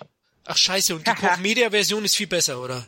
Ja, also Koch-Media, so viel ich weiß, sind dann eben mal diese geschnittenen Szenen, die in dem NFM äh, Book, äh, Media Book auch drin sind, die sind ja unscharf, die sind ja irgendwie ja. nur rein, so reingebaut. Und ich, so viel ich weiß, ist dieses Koch-Media-Ding, da sind alle Szenen jetzt auch nachbearbeitet drin, so viel ich weiß. Also Tom, weißt du da mehr, oder? Ähm, ich meine auch, dass bei der NSM-Version diese paar Frames, die glaube ich nicht als geschnitten gilt, sondern durch irgendeinen Prozess äh, nicht mit drinne waren. Das waren diese ein, zwei, drei Sekunden, wo wo er irgendeine, irgendeine Frau noch erschießt durch ein Kissen oder so, oder die wird erschossen. Und ich glaube, die ist bei der Koch Media schlussendlich auch drin. Die gab es vorher komplett gar nicht. Ähm, ich weiß, dass mich die ganzen anderen Versionen absolut gar nicht interessierten und das muss einen Grund haben. Also guck dir nochmal an, was bei Koch Media auf jeden Fall jetzt alles mit drin ist. Ah, ich denke, der geht billig her und über die Köche brauchen wir nicht reden. Die machen den besten Brei. Also da passt ja. alles eigentlich qualitativ kann man da immer zuschlagen, wie bei Turbine. Das sind so, das sind das wirklich. sind die beiden so. Ja, die kann man eigentlich immer nur ähm, auf dem Sockel als die Könige der Independent-Verleihe darstellen. Genau. Und das hätte ich aber auch schon bei NSM eigentlich erwartet, weil wenn du schon 30 Euro für so ein Ding ausgibst, ja. dann erwarte ich da auch die beste Version. Ja, und auch die ehrlich. überarbeitete Version, ganz ehrlich. Ne? Ich habe zwar selber schon für NSM geschrieben, aber äh, das darf man ja trotzdem mal kritisieren. Ne? Ich muss sagen, also es waren ja, glaube ich, die ersten Mediabooks, die ich mir geholt hatte, hier von Cyborg und äh, Geballte Ladung. Ich war da, für den Preis war ich da ganz schön enttäuscht. Also das ist, äh, weiß nicht finde ich zu teuer immer, was die machen und da ist immer recht wenig Inhalt drin. Ja, die, die haben ja kaum Extras, ne? Das ist ja das, ist das Problem, ne? Ja. Aber bei Cyborg und und und äh, Double Impact, da hast du wenigstens das Booklet, wo ich mitgeschrieben habe. Da, hast du, da ist das Geld ja schon wieder. Äh Ey, was ich, das war sehr witzig. Wir kennen uns ja über unseren Blog schon etwas länger und bis mir mal aufgefallen ist, dass du die Booklets dazu geschrieben hast, ich habe die dann irgendwann mal ganz ehrlich auf dem Klo durchgelesen und äh, ich sehe da, was Kevin Zitter, willst du mich verarschen? und es war ein sehr witziger Moment. Also auf dem Klo passiert ja immer schon viel, viel eigentlich. Ja, hoffentlich. oh Mann, Jungs, ganz kurz nochmal zum Punisher. Also Leute, der, der Aber das ehrt mich, dass du auf dem Klo äh, die Sachen, meine Publikationen liest. Das, das ehrt mich. Also auf jeden Fall sind die Texte nicht für fürs Klo. Nein, die sind, äh, waren tatsächlich äh, immer recht positiv. Die sind also nicht mit der Spüle in Verbindung gekommen. Die sind oben geblieben. Gut. dann haben wir das auch. Ja, Punisher. Also dann holen wir uns die von Koch Media nochmal, wenn es der Dispo zulässt. Schauen wir mal. Oder ich versuche, die NSM-Version äh, loszuwerden. Ich muss mal schauen. Vielleicht. Da, dafür sieht das Mediabook aber von der Verpackung auch einfach zu geil aus. Ja. Also äh, es, ich bin ja manchmal auch so ein Verpackungsfetischist, von daher behalte ich das Ding trotzdem. Ja, ja, da bin ich ähnlich wie du. Ich bin schon so einer, der steht nicht nur bei Filmen auf Schauwerte, sondern auch bei meinem Regal. Ja. Genau, weil ihr es erwähnt habt, dass Punisher nicht mehr indiziert ist. Ich muss nochmal hier kurz äh, sagen, dass wir natürlich ausschließlich über die nicht indizierten Fassungen sprechen werden, weil es wird vielleicht den einen oder anderen Film tatsächlich noch betreffen. Ich kann es mir eigentlich seit dem seit der FSK 16 Freigabe von Tanz der Teufel und Punisher gar nicht mehr vorstellen, dass irgendwas indiziert ist, was wir in den 80ern gesehen haben, mhm. weil das eigentlich alles harmlos ist dagegen. Aber es gibt noch die eine oder andere Version, die nicht neu geprüft worden ist. Also wir sprechen hier ausschließlich über die nicht indizierten geschnittenen FSK 16 Fassungen. Also vielleicht können wir nicht so tief in einen anderen Film reingehen und nur über die Handlung reden und nicht über die Action, weil die gecuttet ist. Ja, kommen wir zum nächsten Film. Ich weiß jetzt nicht, ich glaube fast, das wird ein Solo für mich, äh, obwohl Kevin ausgelöscht. Hast du auch gesehen mit Nick Nolte. Ausgelöscht hatte ich damals natürlich zu den guten VHS-Zeiten, habe ich natürlich auch schon sehr lange nicht gesehen, aber äh, so wie ich mich erinnere, ich meine, Water Hill, da kann man eigentlich so gut wie nie was falsch machen, äh, hat den Film ja gemacht und äh, hat natürlich super Besetzung mit Nick Nolte, äh, Powers Booth, Michael Ironside, Clancy Brown und wie sie alle heißen, ne? Und der ist zwar sehr, aus meiner Erinnerung, sehr klischeebeladen, aber er hat einfach ein verdammt gutes Stunts und Action-Szenen. Genau, das kann man eigentlich äh, so zusammenfassen. Kurze Story, also Nick Nolte, der übrigens 25 Kilo für diesen Film abgenommen hat. Also so schlank hat man ihn dann, äh, glaube ich, überhaupt noch nie gesehen. Also er ist wirklich sehr drahtig in ausgelöscht. Ähm, kein Vergleich zum aktuell, wie er aussieht. Also wirklich top fit. Und der spielt den Texas Ranger Jack Benton. Der jagt einen mächtigen Dealer, Cash Bailey, gespielt von Powers Booth. Der Gegenpart ist ein alter Jugendfreund von ihm. Beide waren in dieselbe dieselbe Frau verliebt. Also da kommt dann auch nochmal so, so eine Liebelei dazwischen oder eine Beziehungssache. Und er jagt den also seit Jahren schon. Bailey schmuggelt eben Drogen von Mexiko rüber in die USA. Dazu gibt es dann noch ein Militärteam, das hier dazu stößt und das Ganze auch noch deutlich verkompliziert insgesamt. Und dadurch spitzt sich dann die Situation zu. Also da gibt es dann dieses Militärteam und den Texas Ranger und den Drogendealer und seine riesen mexikanische Armee. Da ist zum Beispiel auch Tinny Lister dabei. Kennt ihr den, Tinny Lister? Natürlich. der, der Muskelbrotz mit dem Silberblick. Ja, also in den 80ern in jedem zweiten Film als Schurke irgendwie vertreten gewesen.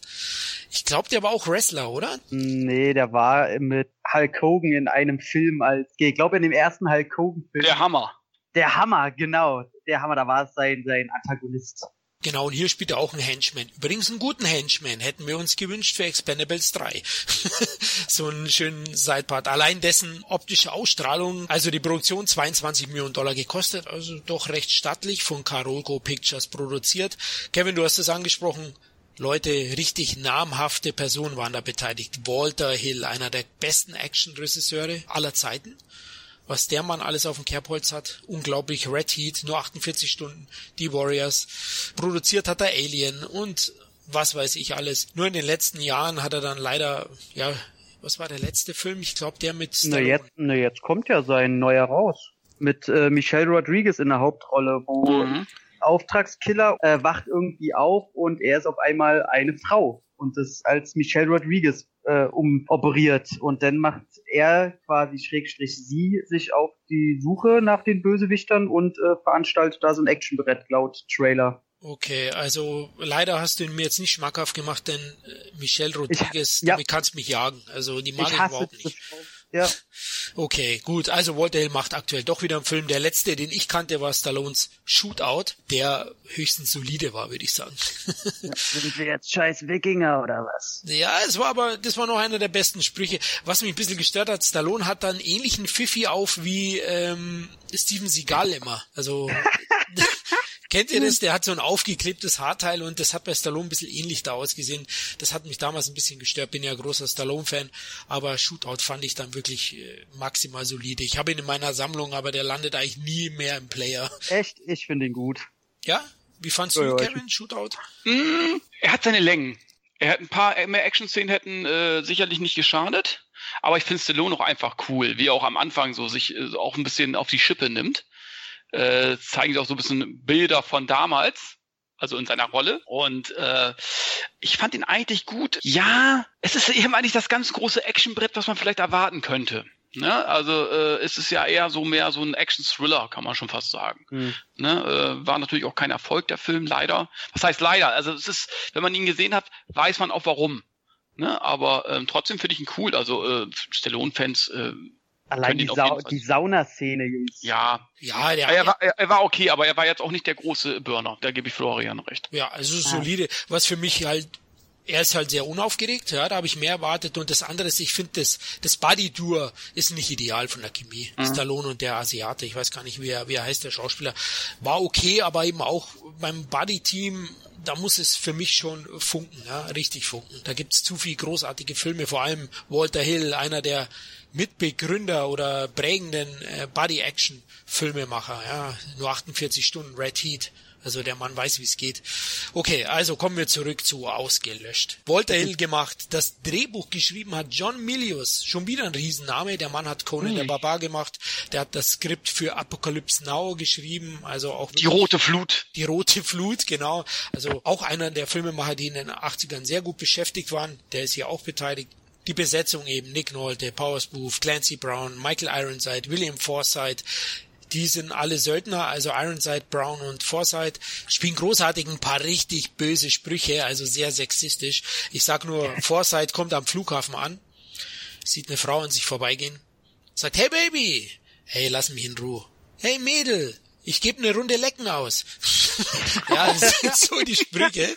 Dann sagt die, hau ab, dann sagt er, hey, solange ich ein Gesicht hab, hast du einen Sitzplatz.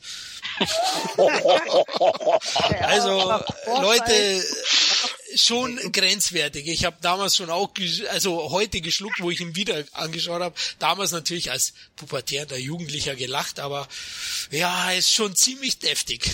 Gibt schon einen Grund, warum er jetzt in Rob Zombies Film rumhängt, so, aber Ah, er ist wunderbar. Er ist so gut. Ja, ich denke auch, er hat den Spruch improvisiert. Also der war schon ziemlich hart. Genau, also das ist die erste Szene praktisch, wo die ganzen Söldner am Flughafen ankommen in Texas. Und da kriegt jeder so seine kleine Szene und das ist seine Szene. Viel mehr siehst du von ihm nicht. Also du denkst einfach, das ist ein notgeiler Bock. der immer Zigarre raucht, aber sehr gut an den Maschinengewehren ist später. Genau. Und der Film ist immens bleihaltig. Also der bietet geradliniges, packendes Actionkino, ähm, hat eben diese großartige Besetzung, ist eigentlich ein Western, ne? also hier trägt Nolte einen Cowboy-Hut, der Gegenpart einen Cowboy-Hut, der spielt ja in Texas. Also man merkt, es ist ein richtig staubiger Actionknaller. Hat die genre-typischen Schwächen, Kevin hat es erwähnt, klischeebeladen. Dann die Story mit der Nebenstrang mit dem Militäreinheit, mhm. der verläuft sich irgendwie. Also der ergibt nicht wirklich dann mehr einen Sinn. Und ähm, das soll angeblich auch dem Studio geschuldet sein, das drauf gedrängt hat, dass der Film sich konzentriert auf Nolte als der Actionstar. 86 gedreht, 87 erschienen, war Nolte natürlich auch der große Star zu der Zeit noch. Und die wollten eben hauptsächlich Nolte und nicht diesen Nebenstrang, der fast schon gleichgewichtet war im Urskript mit dem Söldnerteam um Ironside. Und daher hat Ironside auch mal in einem Interview gesagt, dass, dass da deutlich mehr gedreht worden ist, aber das leider vom Studio gecuttet wurde ich hätte es ganz interessant gefunden, wo das hingeht. Also so wirkt es halt im Film irgendwie nicht plausibel, nicht logisch. Aber das Söldnerteam hilft Nolte im Finale dann. Ich will jetzt auch wieder nicht spoilern, weil Tom, du hast ihn gar nicht gesehen. Leider nicht, leider nicht. Du machst ihn mir jetzt schon ein bisschen länger schmackhaft und hatte dir auch schon mal erklärt, ich kenne das Cover und habe mir den Film von einem Freund irgendwie nie mitgenommen, den ich heute leider nicht mehr kenne, weil ich das Cover sehr, sehr schlecht finde. Und ich bin auch jemand, der, wenn er viel auszusuchen hat, sehr gerne nach Cover nimmt äh, auswählt und das ist sehr, sehr schlecht. Aber du leider. meinst das DVD-Cover, weil das VHS-Cover war ziemlich geil, glaube ich, Kevin. Ne? Genau, genau. Nee, ich kenne den nur tatsächlich noch nur aus DVD-Tagen. Ich kenne den von früher gar nicht. Das, das Original-Artwork ist cool. Mit äh, Nick Nolte seiner Fresse obendrauf und dann eine Knarre vorne. Das fand ich schon ziemlich geil. Ist der zu VHS-Zeiten auch schon ausgelöscht? Meine ja. Dann gucke ich mal kurz. Das muss ich mir angucken hier. Im Original heißt der Extreme Bradicious, wenn ich das richtig ausspreche, und das entstammt einer Dialogzeile aus dem Antikriegsmeisterwerk Apokalypse Now. Ne? Milius hat ja das auch geschrieben. Prejudice oder sowas. Ja, genau. Äh, ey, geiles Cover, ja. ja. Also das Ach, ist Mann. richtig cool. Kurz zum Film nochmal eben, es ist klassisches 80er Jahre Relikt aus dieser Zeit, kompromissloser Oldschool-Actioner ich hatte es ja kurz erwähnt, also das Finale ist unglaublich. Das ist für mich auch eine klare Hommage an The Wild Bunch. Wer den gesehen hat, diesen Action-Western von Sam Peckinpah, da geht's auch sehr bleihaltig zu und da ist es genauso. Also da wird weggerotzt, da platzen die Körper auf, na, da wird Foresight, steht auf einer Flak und ballert rein in diese riesen mexikanische Armee. Da gibt's auch einen Stare-Down eben zwischen Nolte und seinem Gegenpart Cash Bailey, Powers Booth, der sehr spannend inszeniert wird. Es geht um die Frau, es geht um Gerechtigkeit. Ja, alles ein bisschen hoch aufgehängt vielleicht, aber in den 80ern war das so und der Film macht unglaublich Spaß. Also mir hat er unglaublich Spaß bereitet. Die Gesichter sind so toll wieder zu sehen, diese Actionrecken aus den 80ern. Also wer die mag, und, der und das kann auch Walter Hill, ne? Der, der erinnert wirklich an Sam Peckinpah, ne? Wie hieß der? Last Man Standing mit Bruce Willis. Ja. Total genau. underrated das ist doch ein richtig geiler Film. Und die Ballerorgien, das kann Waterhill einfach. Das macht doch unheimlich viel Spaß. Äh, allein die äh, Inszenierung der Ballerorgien, die Waterhill so abliefert. Grandios, ne? Auch, aber das sind alles so Filme, die Waterhill-Filme, die hatten oft nicht das Einspiel, äh, das sie eigentlich verdient hätten. Genau, zu Beginn ja, da hat er die mhm. Erfolge gehabt, aber dann mhm. schon Mitte der 80er hat's angefangen. Ja. Ja. Man muss aber auch äh, ganz klar sagen, dass Walter Hill macht schon sehr, sehr stark männerorientierte Filme. Also wo andere noch irgendwelche Rollen reinbringen oder andere Genre-Konversionen, die in eine andere Richtung gehen und andere Leute vielleicht ansprechen, äh, ist der ganz klar auf den klaren Männergeschmack, den klischeehaften Männergeschmack ausgerichtet, was er halt geil macht, aber mich wundert denn das Einspielen nicht wirklich. Ja, das Einspiel war 11,3 Millionen, also war ein Flop 22 gekostet. Auf Video hat er sich sehr, sehr gut äh, verkauft und einen guten Umsatz gemacht. Also auf jeden Fall dieses Dauerfeuer-Action-Spektakel kann ich euch nur ans Herz legen. Inszenatorisch ist er einfach handwerklich absolute Genre-Oberliga. Und man könnte jetzt natürlich die Frage stellen, ist Walter Hill der amerikanische John Woo? Denn beide sind Shootout-Experten. Ah. Na, ich glaube, ich glaube, nee, John Woo macht mehr Ballett. Das ist mehr choreografiert. Also da geht's ihm nicht um die Shootouts an sich, sondern um das, um die Beziehung der Knarren zueinander. Und äh, ich glaube, äh, da ist Hill mehr on the edge, einfach auf den Punkt. Aber, aber sind klare, klare Verbindungen. Also genau. würde mich nicht wundern, wenn Walter Hill und John Woo zusammensitzen und sich herrlich über ihre Ideen amüsieren würden. Das glaube ich auch fast. Also beide sind Shootout-Experten. Wir hatten es ja mal einem Podcast gehabt, Skin Trade zum Beispiel, da gab es auch eine Menge Shootouts, kann man jetzt nicht vergleichen, aber da waren die teilweise dann ein bisschen eintönig und das wirst du beim Walter Hill-Film eigentlich nicht haben. Beim John genau. Film auch nicht. Die sind immer einfallsreich und hochunterhaltsam. Gut, also ausgelöscht. Kevin, du fandst ihn ja auch gut insgesamt? Ja klar, also ist ja alles gesagt worden. Also ich werde mir auf jeden Fall nochmal zulegen. Ich habe ihn leider immer noch nicht auf DVD oder ich weiß gar nicht, gibt's ihn überhaupt auf Blu-ray? Glaub nicht. Ne? Nee, nee. Leider nein, leider nein. Ich, ich hau ihn gerade auf meine Amazon-Liste. So, sehr schön. Ist auch billig hier. 5 Euro kriegst du ihn gebraucht bei Medimobs, das passt. Medimobs, ja. Okay. Wir sind schon wieder bei den sexistischen Sprüchen. Ey, du kannst mit der roten ja? oh Gott. Also, schnell weiter, schnell weiter. Wir haben auch viele weibliche Hörer. Es, es tut uns nochmal leid. Also, ähm, Mir nicht. Dann lass uns zum Film Nummer 3 kommen und den hat Kevin vorgeschlagen. Ich würde sagen, diese zwei sind nicht zu fassen, bietet ein 80 Jahre Buddy-Paar, das man nicht mehr vergisst, oder Kevin? Absolut. Äh, original heißt der Running Scarrett von Peter Hames. Also Peter Hames braucht man auch nicht viel zu sagen, auch einer der begnadetsten Action-Regisseure, finde ich, so der 80er und auch teilweise 90er Jahre. Ne? Ähm, ja, Billy Crystal spielt neben Gregory Hines, der leider schon verstorben ist, die Hauptrolle. Ist ein Buddy-Actioner. Ja, und was soll ich sagen? Das ist einfach, äh, die müssen da auch so, so einen Drogenbaron äh, Baron zur Strecke bringen. Tolle Action-Szenen, spielt alles eben halt mitten in der Großstadt. Ist halt ein Großstadt-Actioner. Und aber mit vielen flotten Sprüchen und One-Linern und der ist einfach verdammt gut, weil die beiden auch verdammt gut harmonieren. Kann ich wirklich nur empfehlen. Hat damals um die knapp 40 Millionen in Amerika eingespielt. Wow, ich bin gerade so total, ich lese mir alles durch, wie du meinst, auch Peter Haynes und alles und es sieht ja alles wunderbar aus. Der, der Film ist super, kann ich nur empfehlen. Kann ich, ehrlich, der macht Spaß. Das, das ist ein Film, der Spaß macht. Genau, das ist ein ist echt ein toller Action Buddy Movie, einer der unterschätzten, der unter ne, nein, ich sag der unterschätzteste überhaupt in den 80ern. Ich finde den auch großartig, ne? eine grandiose Verfolgungsjagd in Chicago auf so Schienen, ne? Also mhm. Zug hinterher, Auto auf Schienen, hey, geil gemacht und Heinz und Crystal harmonieren perfekt, sind super. Der Film legt durch diese beiden Hauptfiguren schon seinen Schwerpunkt auf Humor, also die Sprüchedichte ist unglaublich. Also ihr habt da eine Menge Spaß, aber die Action-Einlagen die haben es in sich, wenn sie kommen. Es sind jetzt nicht so ähm, viele enthalten wie vielleicht bei den anderen großen Titeln aus den 80ern, aber diese zwei sind nicht zu fassen, sollte man unbedingt schauen. Also mich wundert es auch, dass nie eine Fortsetzung gegeben hat, Kevin, weil du gesagt hast, fast 40 Millionen. Das hat mich auch gewundert. Also ich hätte es mir echt, äh, weil das war ja auch damals die Zeit für, für die Buddy-Action, ne? Zum Beispiel der Film mit Richard Dreyfuss und äh, Emilio Estevez. Wie hieß der Film noch? Die Abservierer? Die, die, ähm Ja, Stakeout. Stakeout ist ja auch so ähnlich gelagert, ne? Auch so mehr Comedy-Action. Und das war ja die Zeit Liesel Weapon und so weiter mit diesen, ähm, äh, ja, äh, mit zwei Cops, die sich irgendwie, äh, ja, die eher schon Kumpels sind und dann irgendwie gegen dieses Verbrechen äh, vorgehen, ne? Und ich mag auch den Look des Films, ne? Das hat so ähnlich, äh, so ähnlicher Look wie Cusack der Schweigsame mit Chuck Norris. Hat so diesen dreckigen Großstadt-Look äh, spielt dann eben halt nicht, auch nicht im Sommer, sondern mehr im Winter, in den Wintermonaten.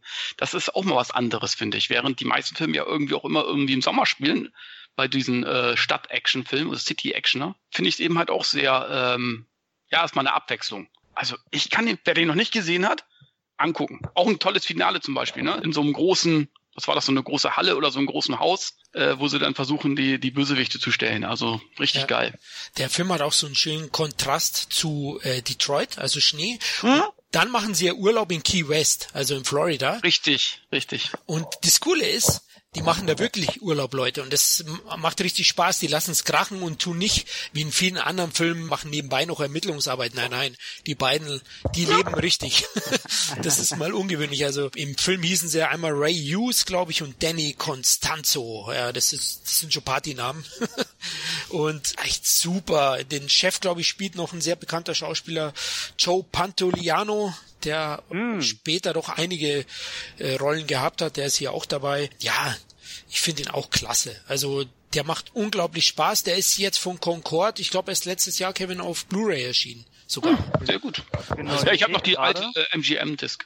Die ist sogar billiger als die DVD. Ja, also ich muss ihn mir noch holen. Ich habe ihn weder auf DVD noch auf Blu-ray. Werde dann natürlich versuchen, auf die Blu-ray umzuschlagen, vor allem wenn sie billiger ist wie die DVD. Eigentlich ein Unding, aber gut, für uns, für uns Sammler coole Sache. Also Tom, diese zwei sind nicht zu fassen von 1986. Super, super krass. Ich habe gerade geguckt, ich kenne eigentlich, also VHS, mich wundert's gerade, also wirklich, was VHS-Cover und alles angeht, bin ich eigentlich eine wandelnde Videothek, aber äh, ich kenne dieses Cover nicht. Was ist da los? Ich war in der falschen Videothek, Dauerkunde. Scheinbar. Also die, den Film kann ich echt empfehlen und den Stakeout auch. Also wenn, wenn du den Film äh, dir holst, dann kannst du auch gleich Stakeout. Da gibt's auch noch einen zweiten Teil, die Observierer in Klammern Abservierer. Der zweite Teil von Stakeout. Also die, die Filme kann ich dir echt noch empfehlen, weil die ah. nicht so bekannt sind wie eben halt Diesel Weapon zum Beispiel. Ich glaube, ich habe zwei sind nicht zu fassen immer gerne mal vielleicht verwechselt mit auf die harte Tour. Das glaube ich, weil das geht auch in dieselbe Richtung, ne? Eher, also auf die harte Tour ist ja auch ja, eine Hollywood-Persiflage in, in einem Sinn, ne? Okay. Also diese okay. zwei sind nicht zu fassen, ist schon ein klassischer Kopffilm eigentlich, nur halt ein sehr hm. spaßiger. Hm. Na gut, dann ist da irgendwas verquer gelaufen. Also diese zwei sind nicht zu fassen, Leute. Wenn ihr den irgendwie billig herbekommt, können wir euch nur empfehlen, da solltet ihr einen großen Spaß damit haben. Amazon-Liste 880, die Blu-ray wird gemacht. Okay, du bist bald arm nach dem Podcast. Gut, aber jetzt darfst du ja mal einen Film wieder vorstellen. Den hast du ins Spiel gebracht. Jetzt sprechen wir über einen John Woo-Film. Wir hatten ja vorhin kurz angesprochen äh, hinsichtlich Vergleich mit Walter Hill. Ja, Genau, es dreht sich um, weil ich muss den deutschen Titel als erstes bringen. Der City Wolf. Oh. ähm, ich hoffe, jeder kennt ihn unter dem besseren Titel A Better Tomorrow. Und wie vorhin schon von Flo angekündigt, rede ich selbstverständlich über die geänderte Fassung, über die geschnittenen 16er und 18er Fassung. Aber wer gut suchen möchte und daran Spaß hat, vielleicht findet man ja eine andere Version, die ich aber natürlich nicht kenne. Sowas tue ich mir ja nicht an. So, A Better Tomorrow 1986 hat ein komplettes Genre erfunden unter der agiden Regieführung von John Woo und zwar das Heroic Bloodshedded Genre. Wer damit gar nichts anfangen kann, jeder, der einen Film gesehen hat, wo mit zwei Handfeuerwaffen gleichzeitig gefeuert wird, das geht komplett alles auf Better Tomorrow zurück und alles, wo sich Leute dann in Zeitlupe drehen, das ist dennoch Peckinpah. Aber wenn da dann richtig Blut rausspritzt und dann wird doch nochmal ein Kick gegeben und er dreht sich noch weiter, dann wird nochmal mit zwei Handfeuerwaffen geschossen. Das geht dann alles auf A Better Tomorrow zurück. Oder halt, das ist der erste Film, wo er das so zelebriert hat. Ähm, zur Story, die ist natürlich typisch Wu, da geht's dann viel um Männerfreundschaften, um Ehre, äh, du hast quasi als berühmtesten hast du einen Shao Yun Fat dazwischen. Der ist der Freund von Ho, der quasi ein Polizist ist, aber noch Machenschaften hinterm Rücken hegt, ein bisschen mit der Mafia, ein bisschen anbandelt, ein bisschen Spaß hat, so seine kleinen Aufträge macht. Das Problem ist, der Bruder von Ho ist ein ehrenhafter Detective oder will Detective werden, auf jeden Fall ein ehrenhafter Polizist, der nicht weiß, was da so treibt. Und naja, wie es kommen soll, Ho wird dann mal reingelegt, kommt im Knast, Shao Yun Fats Figur äh, Mark wird äh, später dann in einer Racheszene wird er auch noch angeschossen, seitdem humpelt der. Und spätestens als dann drei Jahre später Ho aus dem Knast kommt und sein Bruder immer noch so ein bisschen beäugt wird, deswegen ähm, ja geht's alles auf ein Showdown hinzu, denn Ho will natürlich Rache üben und da kommen die ganzen Männerfreundschaften und Emotionen zutage und das alles, da setzt man sich nicht an den Tisch und beredet bei einem schönen Gerstensaft, sondern da werden die Knarren ausgepackt und im schönen Art Dekor alles zu Brei geschossen, was überhaupt nur geht. Und anstatt zu heulen, ja, fließen wahrscheinlich eher die Patronen und die Magazine leeren sich und ja, typisch John Woo.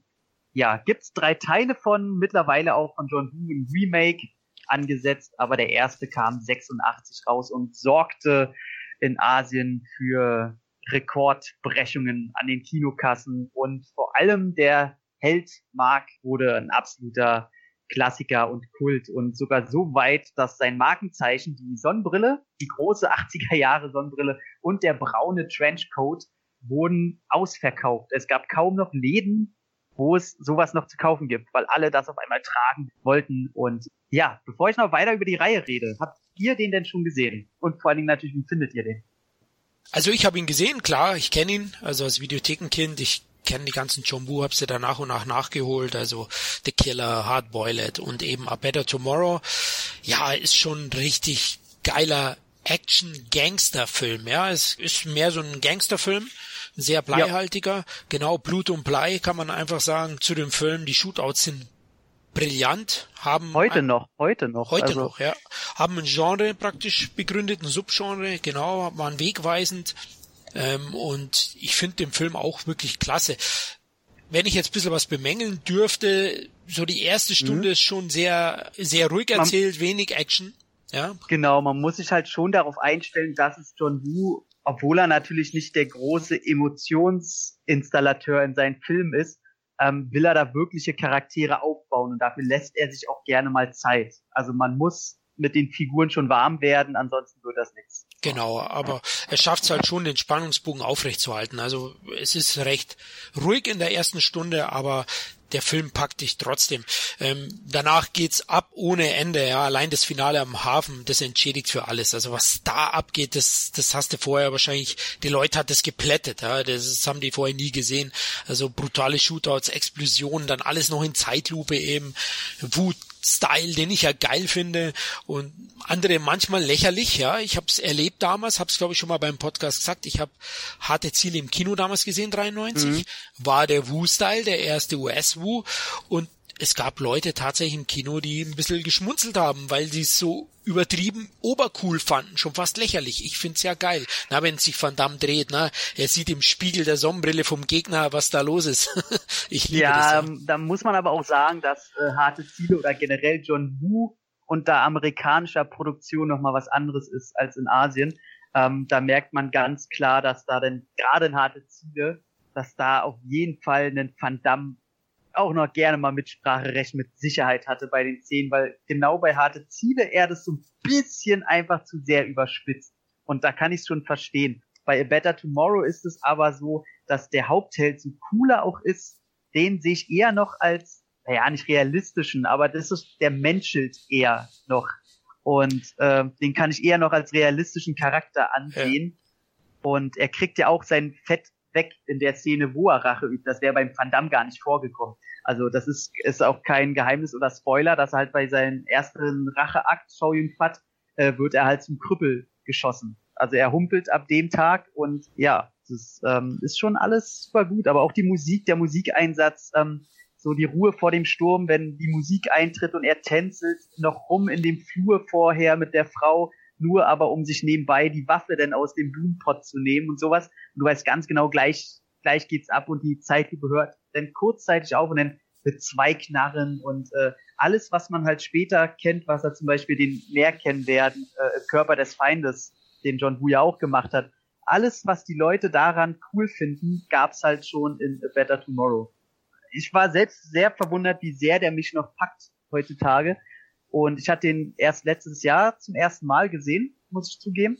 Und äh, habe mich an die Teil zwei und drei noch nicht rangetraut, weil ich ein ganz, ganz, ganz großes Problem mit, mit einer bestimmten Art von Geschichtenerzählung habe. Und das ist, wenn auf einmal ein zweiter Teil rauskommt und äh, da gab es dann auf einmal einen Zwillingsbruder, der noch nie erwähnt wurde, so, um, um die Geschichte weiterzuführen. Auch wenn der super geil sein soll, äh, heißt im Deutschen übrigens auch Abrechnung auf Raten. Sehr gut. Ähm, Und äh, nee, habe ich mich daher noch nicht rangetraut. Und der dritte soll dann auch nicht so toll sein. Das Remake ähm, soll auch nicht so toll sein, obwohl es von John Woo ist. Daher, ähm, ich habe die Box hier und werde mir zwei und drei noch angucken, bestimmt. Aber da brauche ich einen guten Tag, weil wie gesagt, so ein so ein Zwilling, der da auf einmal daherkommt. Das, das mundet mir jetzt schon nicht. Ja. Was ich noch gut fand bei Better Tomorrow, mir aufgefallen ist, vorher bevor ich den gesehen habe, war schon Hongkong-Produktion oft die Darstellerleistung ein Problem für mich. Ja, also die größten Schauspieler, ich hoffe, ich tue jetzt keinem Unrecht, haben sie nicht hervorgebracht. Brillante Kampfsportler, Actionstars, aber Chung Kum Fat und Ti Lung, spielen schon sehr, mhm. sehr gut. Also Junko Pfad, ja, würde ich stimmt. sagen, ist wahrscheinlich einer der besten Hongkong-Schauspieler überhaupt. Ja. Also das trägt schon unglaublich bei, weil sie eben doch ein Gangster-Epos auch ist, mit vielen ruhigen Szenen und tiefer Charakterzeichnung, wie du gesagt hast. Und da brauchst du schon auch gute Schauspieler. Das hätte bei manch anderen wahrscheinlich dann gescheitert. Ja, sie, sie schaffen es halt, das zu vermeiden, was äh, asiatisches Kino zu der Zeit auf jeden Fall ähm, eigentlich eher zelebriert, dieses halt, äh, äh, äh, jetzt fehlt mir das Wort, wenn einer zu sehr schauspielert, dann äh, äh, Overacting. Dankeschön, dass dieses Overacting immer durchkommt, geschuldet an einer anderen Ausbildung, an einer äh, Herangehensweise an den Film generell. Aber das vermeiden die absolut und äh, kommt auch zu keiner Szene und die haben halt sehr große emotionale Ausschreitungen in dem Film, aber die Overacten halt zu keinem Zeitpunkt. Ähm, die deutsche Synchro ist ein bisschen fehl am Platz, das merkt man. Ähm, daher lieber im Original gucken mit Untertiteln. Und da merkt man, da sind Könner am Werk und Shou Yun Fat ist ja selber jemand, ähm, der, glaube ich, generell nie overacted ist, sei denn er spielt jetzt in so Müll wie Bulletproof Monk oder so, äh, was ja auch schon wie eine amerikanische Produktion war. Aber generell, wer viele Werke von ihm sieht, weiß, wo seine Stärken liegen und das ist ganz bestimmt nicht im Übertreiben von irgendwelchen Mimiken und Gestiken. Ja, auf jeden Fall. Also der Film kam in Deutschland ja, glaube ich, ne, der kam gar nicht ins Kino, es ist eine direkte äh, Videoveröffentlichung gewesen. Kevin, hast du ihn gesehen? Komischerweise habe ich fast alle John Woo-Filme gesehen, aber den nicht, beziehungsweise die, die Trilogie nicht. Und ich liebe John Woo-Filme, ob es jetzt auch die amerikanischen sind, die mag ich genauso, aber eben halt auch die einheimischen Produktionen. Ne? Also die von der Action her, da geht mir einer aber ab. Ja, wenn ich oh, das sehe, dann das wird dir da richtig eine abgehen am Ende, ey. Das ist, ja, das aber so alleine schon, auch schon bei The Killer und Hard Boiled, immer hast du die weißen Tauben, die vorher noch rumfliegen und dann alles in Zeit, epischer Zeitlupe und die Ballerszenen. Äh, ich sag jetzt mal, äh, Barrett hier, Joshua Tree äh, mit Dolph Lundgren, mhm. ist äh, diese Schießerei in dieser Halle ist ja auch inspiriert durch John Woo letzten Endes, ne? Also viele Regisseure haben sich daran ein Beispiel genommen, ne? Und die Action ist einfach, ich kenne keinen, der so geile Action Action inszeniert. Und da liebe ich eben halt auch die Zeitlupe und die Slow-Mo und was ich was. Die gehört einfach dazu. Und ich würde mich wirklich sehr freuen, wenn ein John Woo mal die Expendables machen würde. Wie würden oh. da die, wie, würd, wie würden, ganz ehrlich, wie würden da unsere Actionhelden, unsere epischen Actionhelden, ich glaube, hm. Nur ja. ein John kann unsere epischen Actionhelden so inszenieren, wie sie es verdient haben. Wirklich in Zeitlupe mal ballernd aus der Hüfte und so weiter. Das habe ich in den Expendables-Filmen teilweise vermisst. Und das würde John Woo auf jeden Fall, äh, äh das würde er auf jeden Fall hinkriegen, ne? Na, aber ich sag mal, John Woo, ähm, ich sag mal, der hat vielleicht, also wenn wir gutmütig sind, in Amerika zwei gute Filme gemacht. So, und ähm, ich, ich glaube, er kommt mit dem, mit dem amerikanischen Standard und der Inszenierungsweise und vor allem dem Produktionssystem kommt er nicht zurecht. Das ist nicht, das hat er schon öfter äh, in Interviews gesagt, dass es nicht so, er kann, er kann da nicht so frei arbeiten wie in Asien, wenn ihm da irgendein äh, Actionheld sagt, äh, er will da gedoubelt werden, äh, wo er nur mit den Augen rollt, wo jeder Asien-Star nie dran gedacht hätte. Klar, das müsste natürlich dann schon, äh, äh, er müsste natürlich freie Hand haben. Das ist davon mal abgesehen, logisch. Und das ist, wäre natürlich ein Problem. Das, das ist klar. Darum ist er ja auch wieder zurück äh, nach mhm. Asien gegangen und dreht da jetzt wieder Filme. Ne? Also mhm. hat ja ist ja nicht nicht grundlos, sage ich jetzt mal. Ne? Aber um es dir als als letzten Punkt schmackhaft zu machen, Better Tomorrow, die Produktion hat Sui Haag übernommen. Okay, okay. Mhm. Also das das ist schon ein Team. Ähm, stell dir einfach so hard boiled vor. Auch die, du hast auch wieder die weißen Tauben. Du hast genau mhm. dieselben Szenen alles, äh, nur halt echt mit einem sehr, sehr starken Kultcharakter jetzt noch als Hauptdarsteller. Ja, ich mag, ich mag auch Show Yun Fat. Äh, ich ich habe ich hab da auch wie Florian auch so ein bisschen, bisschen Probleme mit diesen asiatischen Schauspielern. Und das ist überhaupt nicht böse gemeint oder rassistisch, aber für mich sehen die irgendwie alle gleich aus. Und das mag ja für die äh, äh bei uns genauso gelten mag ja sein, ne? Äh, dass die das genauso sehen. Ne? So Show Yum Fat ist, finde ich, äh, noch recht europäisch oder amerikanisch veranlagt. Der hat so, genau wie ein Brandon Lee zum Beispiel, der hat, hat eben halt noch so diese Veranlagung, die mich mehr anspricht. Dieses amerikanische, europäische vielleicht ein bisschen mehr drinne.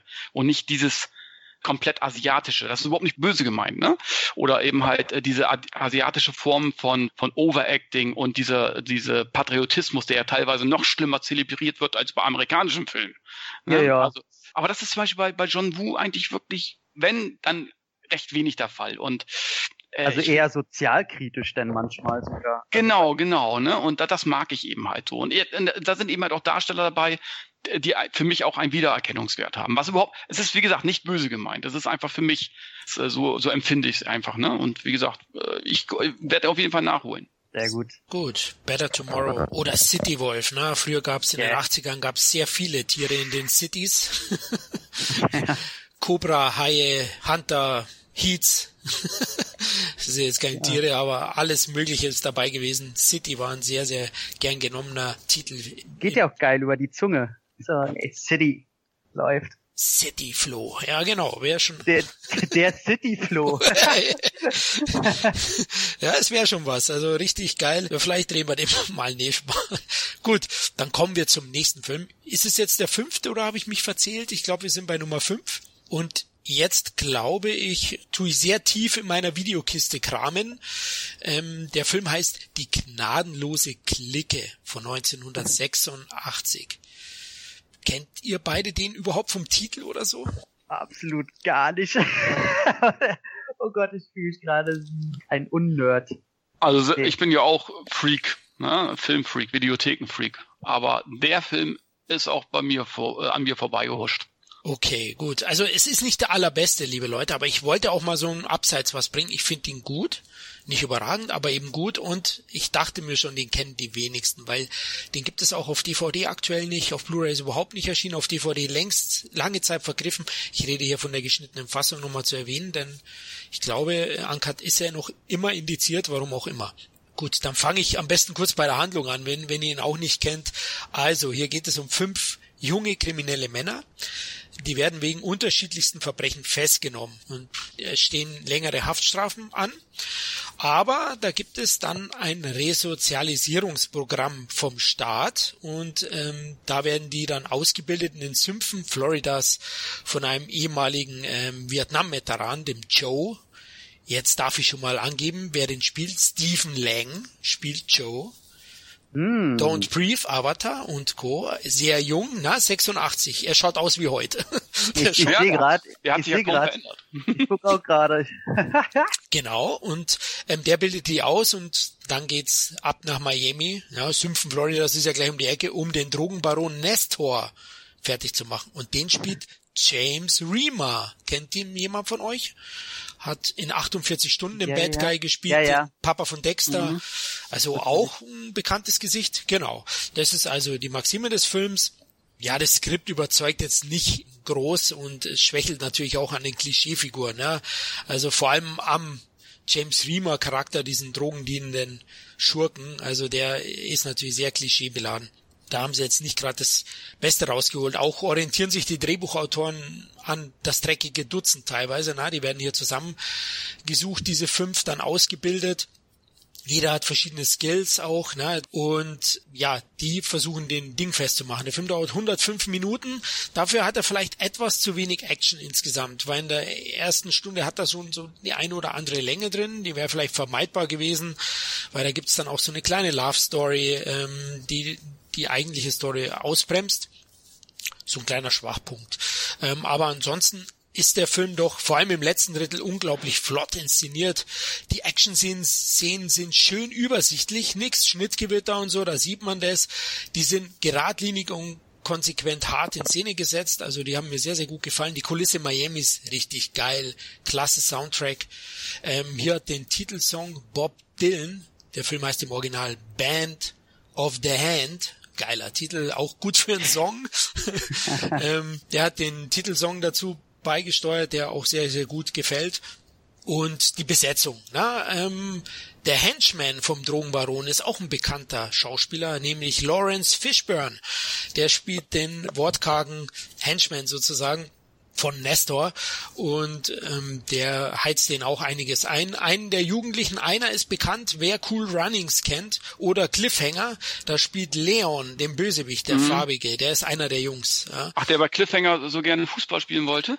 Genau, und der, glaube ich, Eiszapfen ja. liebt, oder? Am Ende. Ja. genau, der ist das. Und äh, der spielt auch mit. Ist ah, nee, das war ein anderer. Der, der, nee. der, der, der Fußball spielen wollte, war ein anderer. Doch, doch, das ist Ach. er, mit Bart. Doch, doch, oder? Ist es ein, nee, nee, äh, der, der, der, der Leon, der ist, der ist, äh, den hat äh, Stallone äh, äh, aufgespießt. Ja, ja genau. genau. aber ich und, dachte, es ist Und der Fußballspieler, der Fußballspieler, äh, das war ein anderer, das war, äh, das war ein anderer, der fällt nachher runter aus vom, vom Berg. Okay. Ah, ja, ja, doch, der, der kämpft doch mit seinem, mit seinem Partner oben noch. Genau, genau. Okay. Ja, okay. Gut, also auf jeden Fall einige bekannte Namen. Der Film war ursprünglich als Pilotfilm für eine TV-Serie gedacht, denn der Produzent, jetzt kommt's, der ist auch recht bekannt, Michael mhm. Mann. Ja, mhm. die Serie sollte so im Zuge von Miami Vice dann kommen. Na, ihr, ihr hört ja gerade Florida, ja, also Sümpfe, Miami Vice ist in der Nähe und ähm, das sollte eigentlich auch so in dem Zuge dann laufen und ist dann letztlich dann im Kino gelandet. In Amerika war es kein großer Erfolg. Der Film hat äh, 8,7 Millionen Dollar gekostet, ähm, hat dann sogar weniger eingespielt. Ich glaube, so um die 6 Millionen war es letztlich war eigentlich ein Flop. Ähm, aber ich finde, er hat es nicht verdient. Der Regisseur macht wirklich äh, sein Bestes, ist auch bekannt. Paul Michael Glaser. Es ist der Starsky der alten TV-Serie Starsky in Hutch oder Regisseur von Kevin. Weißt du, was der noch gemacht hat? Oh, ein Ani-Film. Ach so, Running Man, wenn ich mich nicht täusche. Richtig, genau, genau. Also das war ein Jahr später. Da hat er dann auch äh, einen großen Erfolg gefeiert. Running Man war ein großer Hit. Die gnadenlose Clique ist eben gefloppt, lief in Deutschland sogar im Kino, aber hat unter 100.000 Zuschauer gehabt. Auf Video war es ein annehmbarer Erfolg. Ich hatte ihn auch auf Video gesehen und ich finde, es ist ein solider 80 Jahre Oldschool-Actionfilm mit einer überzeugenden Besetzung insgesamt. Also ähm, auch Stephen Lang gefällt mir großartig und da denke ich mir auch wieder, hey Mann, wo war der 20 Jahre? Also der hat ja wirklich, der hat ja jetzt erst seine Erfolge. Ja, also jetzt verdient er richtig Kohle. Davor war er mal punktuell in auf die harte Tour, aber sonst hat man ihn nicht wirklich oft gesehen. Leider. Ich finde ihn klasse. Und also der ist handwerklich gut gemacht. Der hat tolle Schauplätze und unterhält einfach gut und ist so eine kleine Perle, die man eben nicht so einfach findet. Leider könnt ihr ihn aktuell nirgends erwerben. Ich glaube, die englische DVD hat deutschen Ton. Als Tipp? Ähm, also es gibt, äh, wir dürfen natürlich nicht darüber reden, aber es könnte ja vielleicht, äh, ich, ich habe keine Ahnung, könnte es ja eine deutsche DVD geben. Ja, es sollte eine geben, die aber out of print ist, glaube ich. Deswegen ich guck gerade das Cover, welches ich ich rede jetzt mal über die niederländische, da kann ich freier reden. ähm, das ist nicht dasselbe Cover und es ist ja es ist ja großartig. Wer das vielleicht kurz aufmachen will, äh, rechts die Milchschnitte da mit der Uzi in der Hand oder was? ja. Das sieht ja aus wie aus einem Bild aus, weiß ich, früher ein Videospiel Double Dragon oder so. Das ist ja der Wahnsinn. Es und, ist 80er Jahre, ja. Ey, muss ich haben, sieht super gut aus. Michael Mann produziert, wie du schon sagtest, äh, Stephen Lang äh, äh sieht genauso aus wie du. Ich muss gerade echt lachen, das stimmt, er sieht genauso aus wie heute. Ja. Und äh, ey, äh, allein das Cover ist großartig. Ich muss diesen Film haben. Schön, dass ich ihn dir schmackhaft machen konnte, ja, ja liebe hast, Hörer. Hast du, also das wäre so eine Perle, ich glaube, die kennen die wenigsten. Also die gnadenlose Clique. Wer unsere der, Nummer 5. Der, Deu der deutsche Name auch schon wieder, es ist so herrlich ich krieg den jetzt irgendwo her. Gut, dann kommen wir zum nächsten Film. Und den müsste eigentlich jeder gesehen haben, der 80 Jahre Action liebt. Ist also fast schon ein Mainstream-Film, war auch ein Erfolg. Die Hauptrolle spielt Carl Weathers. Kevin, das sollte eigentlich sein Solo-Durchbruch werden. Mm, ja, natürlich sollte sein Durchbruch werden, weil letzten Endes ähm, in Rocky 4 ist Carl Weathers ja leider von Drago totgeschlagen worden. ja, da war es. Äh, was Carl Weathers, glaube ich, auch nicht unlieb war. Ich glaube, der wollte auch aussteigen, weil er eine Solo-Karriere starten wollte. Ne? Lief auch anfangs sehr gut mit Predator. Ich glaube, Predator war, war vor Action Jackson, wenn ich mich nicht täusche. Ne? Richtig, Oder? ja, ein Jahr davor. Und dann kam auch schon Action Jackson. und äh, wollte sich damit eben halt als neuer schwarzer Actionstar etablieren. Ne? Und es ist ihm leider nicht gelungen, muss man letzten Endes sagen. Obwohl Action Section ein richtig cooler Actionfilm ist. Gute Besetzung. Hier äh, Sharon Stone spielt zum Beispiel mit, die war damals auch relativ unbekannt. Craig T. Nelson, ne? produziert Joel Silver, Director Craig R. Bexley. Craig R. Bexley hat zum Beispiel den auch underrated Dark Angel gemacht. Ja, mit Dolph Lundgren, einer der geilsten SF-Actionfilme der 80er Jahre. Das finde ich übrigens auch bei Craig Abexeger. Die Filme, die er gemacht hat, die kannst du heute auch ohne weiteres ansehen. Also die sehen, äh, haben, sind sehr, äh, sehr gut gealtert. Handwerklich top, ja. Ja, und Action Jackson hat damals äh, knapp 20 Millionen eingespielt in Amerika.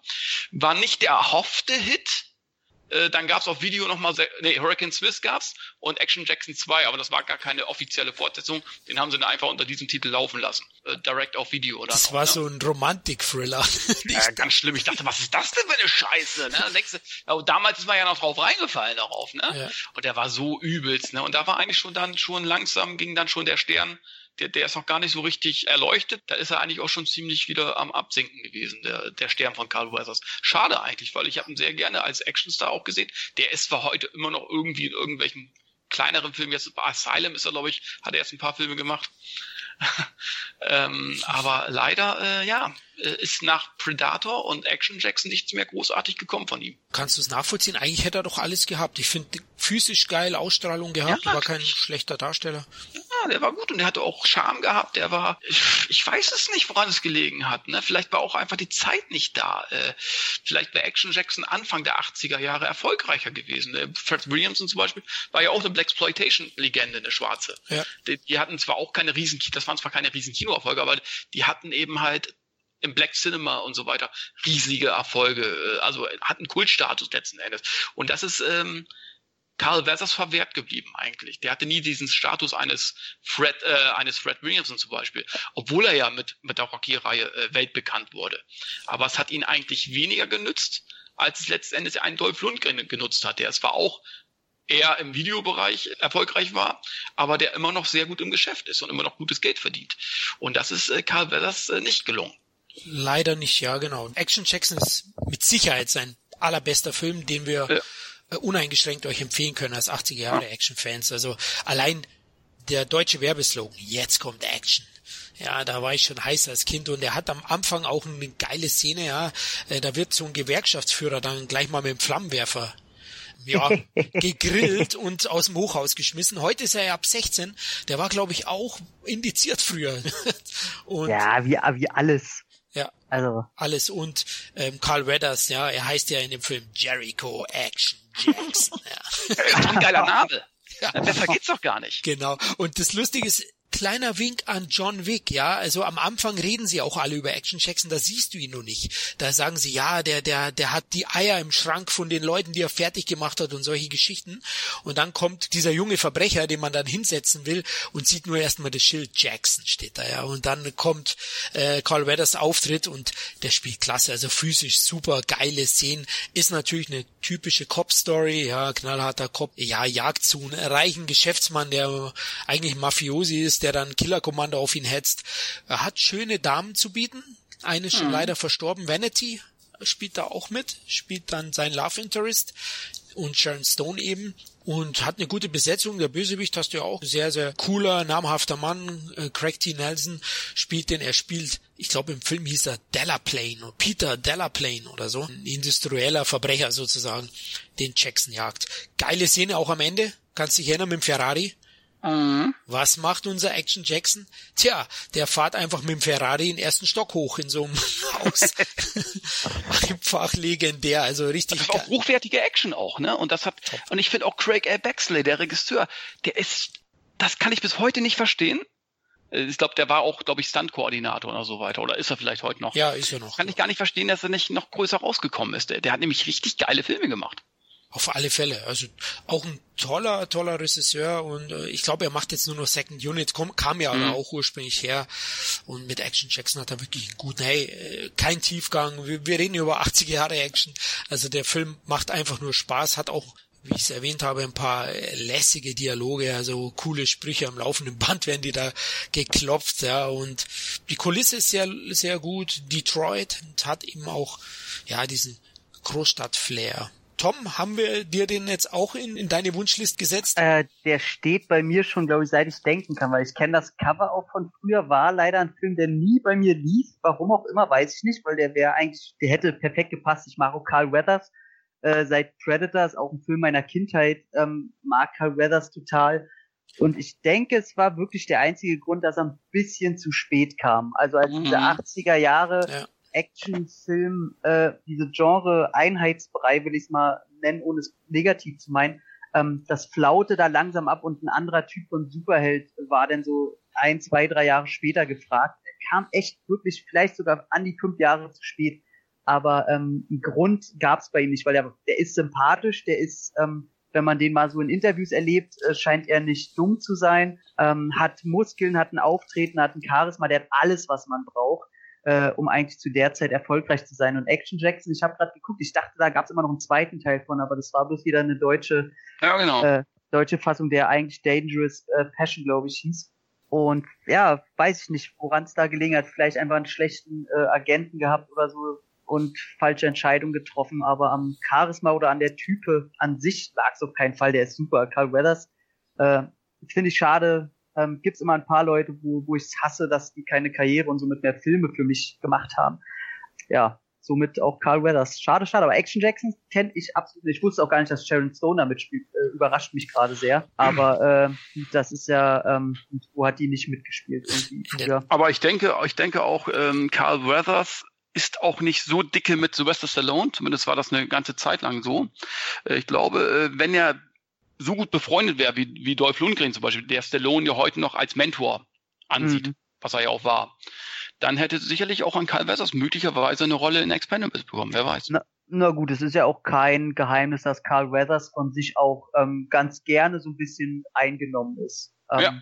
Das weiß man ja. Und äh, ja, unter der Prämisse hast du natürlich recht, denn ich denke nicht, dass äh, Carl Weathers halt zu Stallone rennt und sagt, äh, bitte hilf mir mal. Von daher bisschen ja, Ego vielleicht. Genau, es gab ja sogar, glaube ich, Meinungsverschiedenheiten über, über, nicht über Creed, sondern glaube ich über Balboa. Ne? Wollte er, glaube ich, Szenen haben und wer das wollte so viel Kohle in die Richtung ist es auf jeden Fall auch. Ich glaube, ich glaube, der wollte sogar Kohle haben für, für irgendwelche Fotos, die im Film gezeigt werden. Ach, oder sowas, genau. Irgendwie sowas, ne? Für irgendwelche äh, ja, Footage-Geschichten sozusagen. Mhm. Ähm, ja, ja, also schade, weil ich kann mir gut vorstellen, dass Stallone, wenn, wenn die immer noch gut befreundet wären, äh, ihn sicherlich auch für Expendables vorgesehen hätte. Sehe ich auch so, ey, äh, weil du Predator sagst, oh, so geil, die, die Armdrückszene zwischen ihm und Arnie, ja. ey, die ist so legendär. Ja, ey, und, die, und dieser Arm ist dann nachher auch weg. ja, genau, stimmt, ja. Aber selbst der abgetrennte Arm ballert noch rum. Geil. Das kann nur Action sein. Geil. Aber auch da hält der Arnie stand. Also ich finde, der hat schon Charisma gehabt. Also der ist. Da geht er zu früh. Da geht ja. er auch zu früh bei Predator. Da hätte ich gerne noch ein bisschen länger gesehen im Film. Ja, hätten, äh, von mir aus hätten die da zusammen als Team agieren können. Das, ja. das war, die haben super Chemie gehabt. Ja, finde ich auch. Also, also geil gespielt. Also Carl Weathers, der hatte ja auch schon nach Rocky, nach dem ersten so in der wilde Haufen von Navarone und so, so ein paar Filmen gespielt, aber es hat nicht gereicht. Vielleicht an den Agenten, vielleicht lag es doch an ihm, vielleicht hat er sich öfters so etwas äh, eingenommen oder arrogant benommen, das weiß ich nicht. Wisst ihr, welcher Film fast zeitgleich oder welcher Actionstar fast zeitgleich durchgestartet ist? Äh, wann waren das? 9, nee, 86? 88. Das war dann Van Damme. Nein, äh. Nee, der kam ein Jahr später. Der, der mit dem Pferdeschwanz, der. Ach, Stevie. Stevie! Nico. Meine, Stevie, nicht Stevie Wonder, sondern Steven Seagal. Mein kleiner Kampfmoppel. Ey, aber ohne Scheiß. Steven Seagal und äh, Carl Weathers kriegen ein Kind. Ey, das wäre schon Stevie Wonder, ey. mein Gott. Du hast Ideen, du Wahnsinn. Wahnsinn. Also ich glaube, jetzt müssen wir wieder abbrechen. also Action Jackson. Echt geiler 80er Jahre Action-Kopffilm mit viel Witz, nur ein bisschen Spannung, eine vorhersehbare Story, aber der macht einfach von der Action her Laune. Leute, ja. könnt ihr euch auch holen für kleines Geld. Also da ist die Blu-ray, ist vom Warner, da ist die immer billig. Die gibt's bestimmt mal in so einem 10 für 50 Paket. Also den könnt ihr euch auf jeden Fall dann mit rein in den Warenkorb legen. So, Dann kommen wir zum nächsten Film. Jetzt hatten wir wirklich einige 80er Jahre Stars hier im Paket und jetzt kommt schon der nächste. Wir hatten Lundgren, wir hatten Weathers und jetzt kommt Rutger Hauer. Und der hatte die blinde Wut 89 als Samurai. Ja, Samurai, oder Kevin? Oder ist er Ninja? Oder beides? Das ist eine gute, gute Frage, ne? Das ist eine gute Frage, ne? Was er ist. Auf jeden Fall ist der Film an sich ein guter Actionfilm mit einer, also man könnte schon sagen, das ist der Vorgänger von Don't Breath. Könnte man das so sagen? der konnte doch auch alles. Ne? Der, der, nur, dass er kein Schwert hatte, aber sonst hat er doch auch sein, sein Haus verteidigt, der ähm, Stephen Lang. Das stimmt, auf jeden Fall, ja. Also der war auch gnadenlos. Blinde Wut, klassischer B-Action-Film, würde ich sagen. Ich bin mir auch nicht sicher, ob das Studio wirklich so viel äh, Potenzial da drin gesehen hat, weil ich ehrlich gesagt habe den wo ich ihn gesehen habe, als reinen Videothekenfilm gesehen. Auch mhm. wenn er richtig geil ist und hochwertig gemacht. Der Regisseur ist auch Philipp, Philipp Neuss. Philipp Neuss, der später dann die Tom Clancy Romane verfilmt hat. Ne? Das Kartell, Stunde der Patrioten hat er Regie geführt, also auch ein namhafter Mann. Mhm. Der hat es noch zu was gebracht. Und Blinde Wut war nicht so ein Erfolg. In Amerika 2,6 Millionen Dollar eingespielt. Ich weiß aber jetzt auch nicht, ob der groß breit gestartet worden ist. Ich glaube es ja nicht, weil war Hauers Karriere schon am Ende? Nee, eigentlich nicht. Jagger war noch nicht. Äh, Split Second kam noch danach, aber das ging schon in Richtung Videotheken dann. Also ich würde ich würde auch Rutger Hauer äh, ist für mich auch, es ist ein verdammt geiler Schauspieler, ja. Also Rutger Hauer finde ich, der wertet jeden Film auf. Und bei Rutger Hauer ist es aber auch so, der spielt von A bis C alles. Richtig. Also ja, äh, und und da ich glaube auch nicht, es gibt glaube ich glaube die Leute gehen jetzt auch früher war das nicht so, die gehen jetzt nicht für Rutger Hauer ins Kino. Rutger Hauer ist einfach einer ein guter äh, Nebendarsteller oder ein ein Bösewicht oder was auch immer. Ne? Also den kannst du immer bringen, egal was für ein Film. Aber für eine Hauptrolle, die er ohne weiteres tragen kann in jedem seiner Filme. Ja. Gehen die Leute aber nicht wegen Rutger Hauer ins Kino. Der hat so kein, der hat kein Mainstream-Potenzial, sage ich jetzt einfach mal so. Ne? Also der hat wirklich von A bis C bis B alles hat der gespielt und der wertet einfach jeden Film auf. Aber ich glaube nicht, dass er einfach ein Mainstream-Darsteller ist, wo da allein Rutger Hauer auf dem Poster die Leute ins Kino lockt.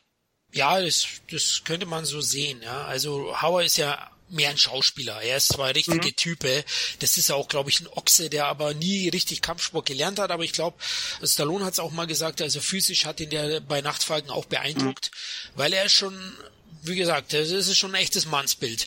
Und, und ein Stier, ne? Also könnte Schwede sein.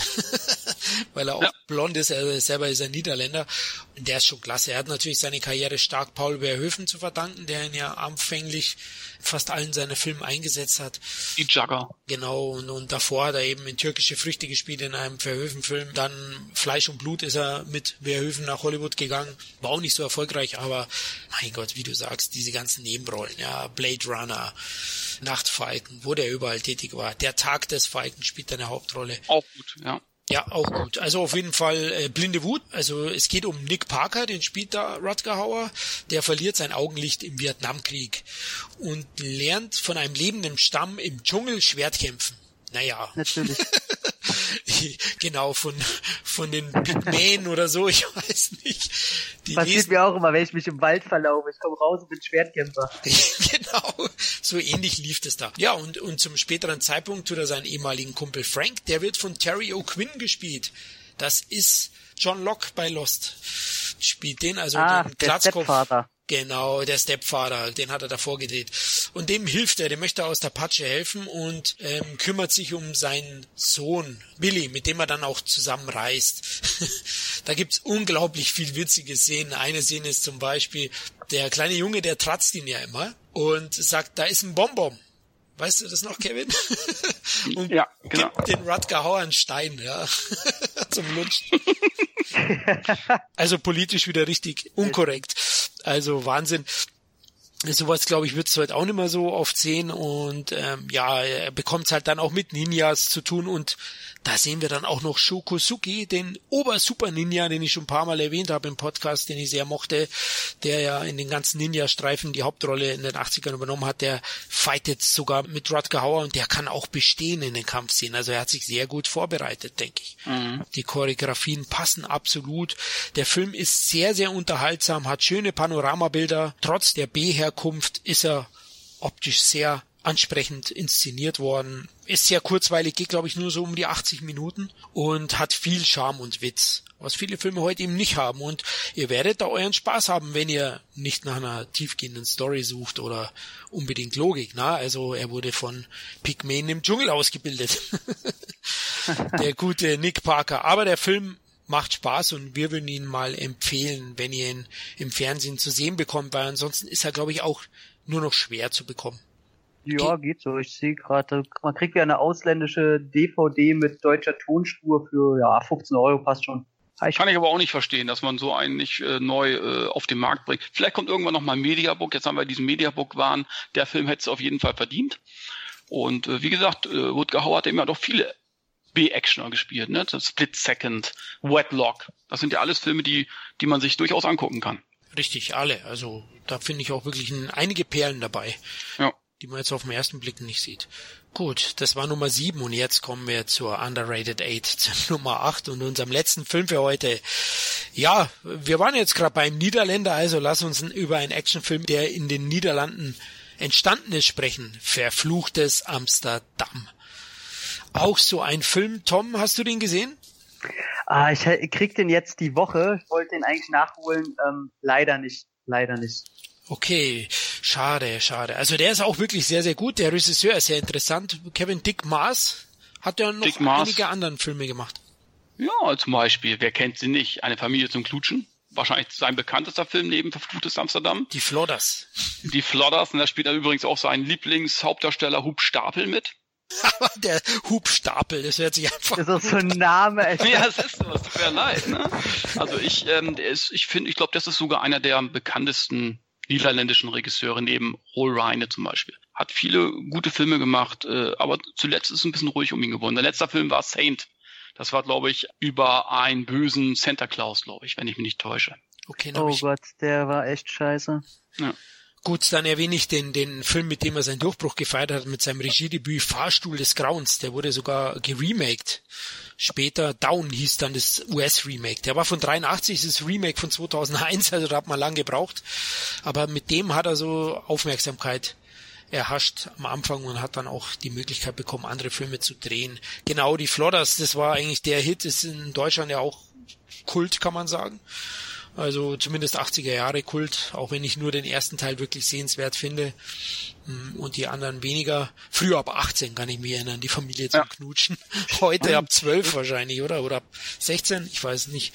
Genau. Aber Verfluchtes Amsterdam ist Thriller-Actionfilm, ne? geht mehr in den Thriller. Hier geht es um einen Serienkiller, der in den Amsterdamer Krachten eine brutale Mordserie startet der kommt immer als Taucher sozusagen hoch und holt sich dann seine Opfer. Die Krachten waren zu der Zeit auf jeden Fall noch unterrepräsentiert in Filmen. Ne? Höchstens ist Bond mal irgendwo durchgefahren und das finde ich schön. Also Amsterdam als Location ist sehr erfrischend. Hat auch ein unglaublich geiles Videocover, muss ich hier nochmal erwähnen. Also verfluchtes Amsterdam, richtig geil ge gemaltes Cover von Canon gewesen. Und der Film ist sehr, sehr wirkungsvoll inszeniert, spannend ähm, Hubstapel, Stapel, Hochstapler.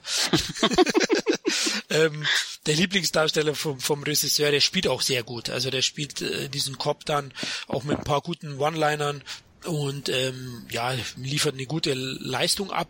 Da ist es auch so, da gibt's so ein kleines Love Interest, äh, der spielt ja den Kommissar Eric Fisser und diese Liebelei mit seiner Partnerin bremst den Film ein bisschen aus im Mittelteil, aber immerhin ist die Liebelei nicht ganz umsonst, denn nur dank seiner, seiner Liebe kommt er dann letztlich auf den Täter oder sie hilft zumindest. Das ist auf jeden Fall dann plausibel gemacht. Der Film hat ein gutes Tempo, Action sehen. Kevin, kannst dich erinnern? Wahrscheinlich nur an die Verfolgungsjagden, die waren Verfolgungsjagden, ne? Also, aber er, er gilt nicht umsonst schon, kann man schon sagen, als Kultfilm. Also, er war ja auch in dieser Action Collection äh, beinhaltet, meine ich, ne? Richtig?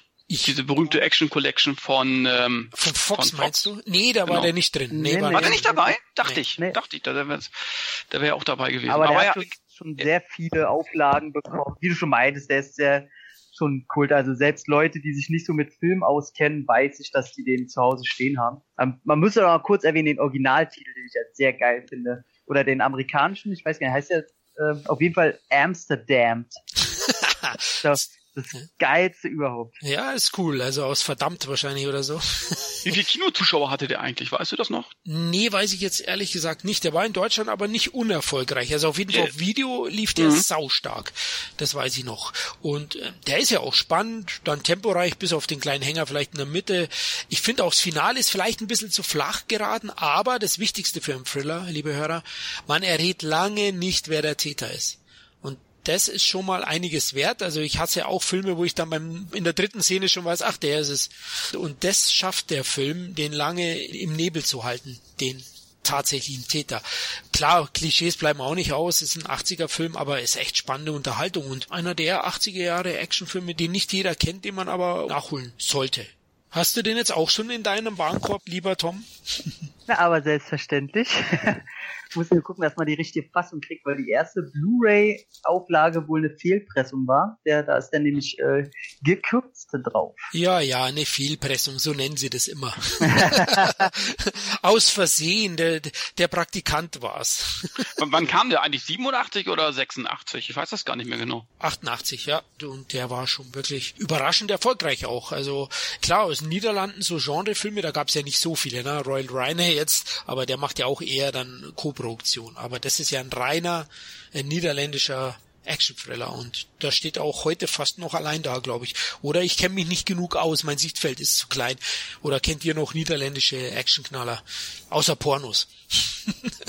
Puh. Nö, eigentlich. Äh, nö.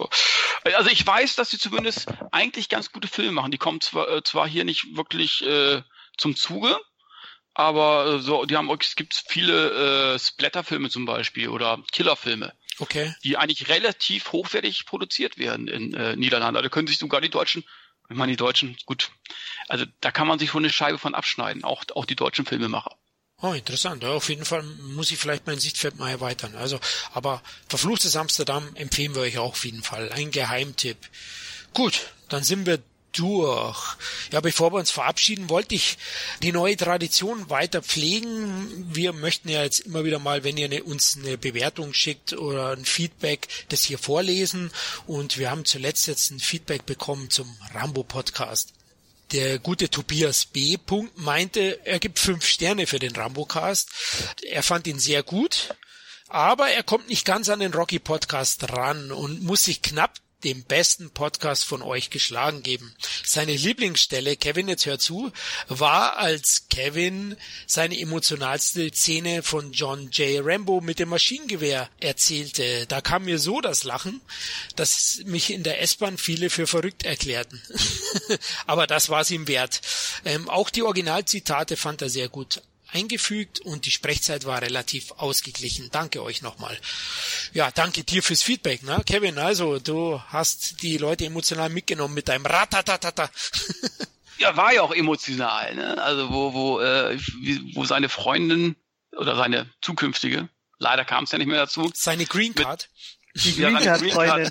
genau, seine Green Card Freundin dann äh, geführt äh, 20 äh, Minuten lang durchlöchert worden ist. Es war sehr traurig. ja.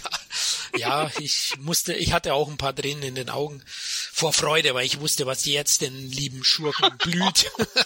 Nein, Schmarrn, natürlich, es hat mich auch mitgenommen. Gut, dann danke an euch beide Jungs für die launige Runde. Sehr gerne. Gerne, gerne. Ich freue mich schon auf die nächsten Themen. Ja, auch euch, liebe Hörer, vielen Dank, dass ihr da wieder dabei wart. Wir hoffen, wir konnten euch jetzt ein paar Geheimtipps geben und dafür sorgen, dass euer Geldbeutel leer wird. Gut, ihr könnt uns gerne in den Comments auf Facebook oder auf dem Entertainment-Blog kontaktieren, um Feedback zu geben oder Anregungen. Wir verlesen die jetzt auch regelmäßig dann mal in den Cast, dass ihr da mit uns interagieren könnt, wenn ihr möchtet, wie auch immer wollt. Und vergesst nicht, wir haben jetzt auch ein separates Twitter-Profil für den Podcast.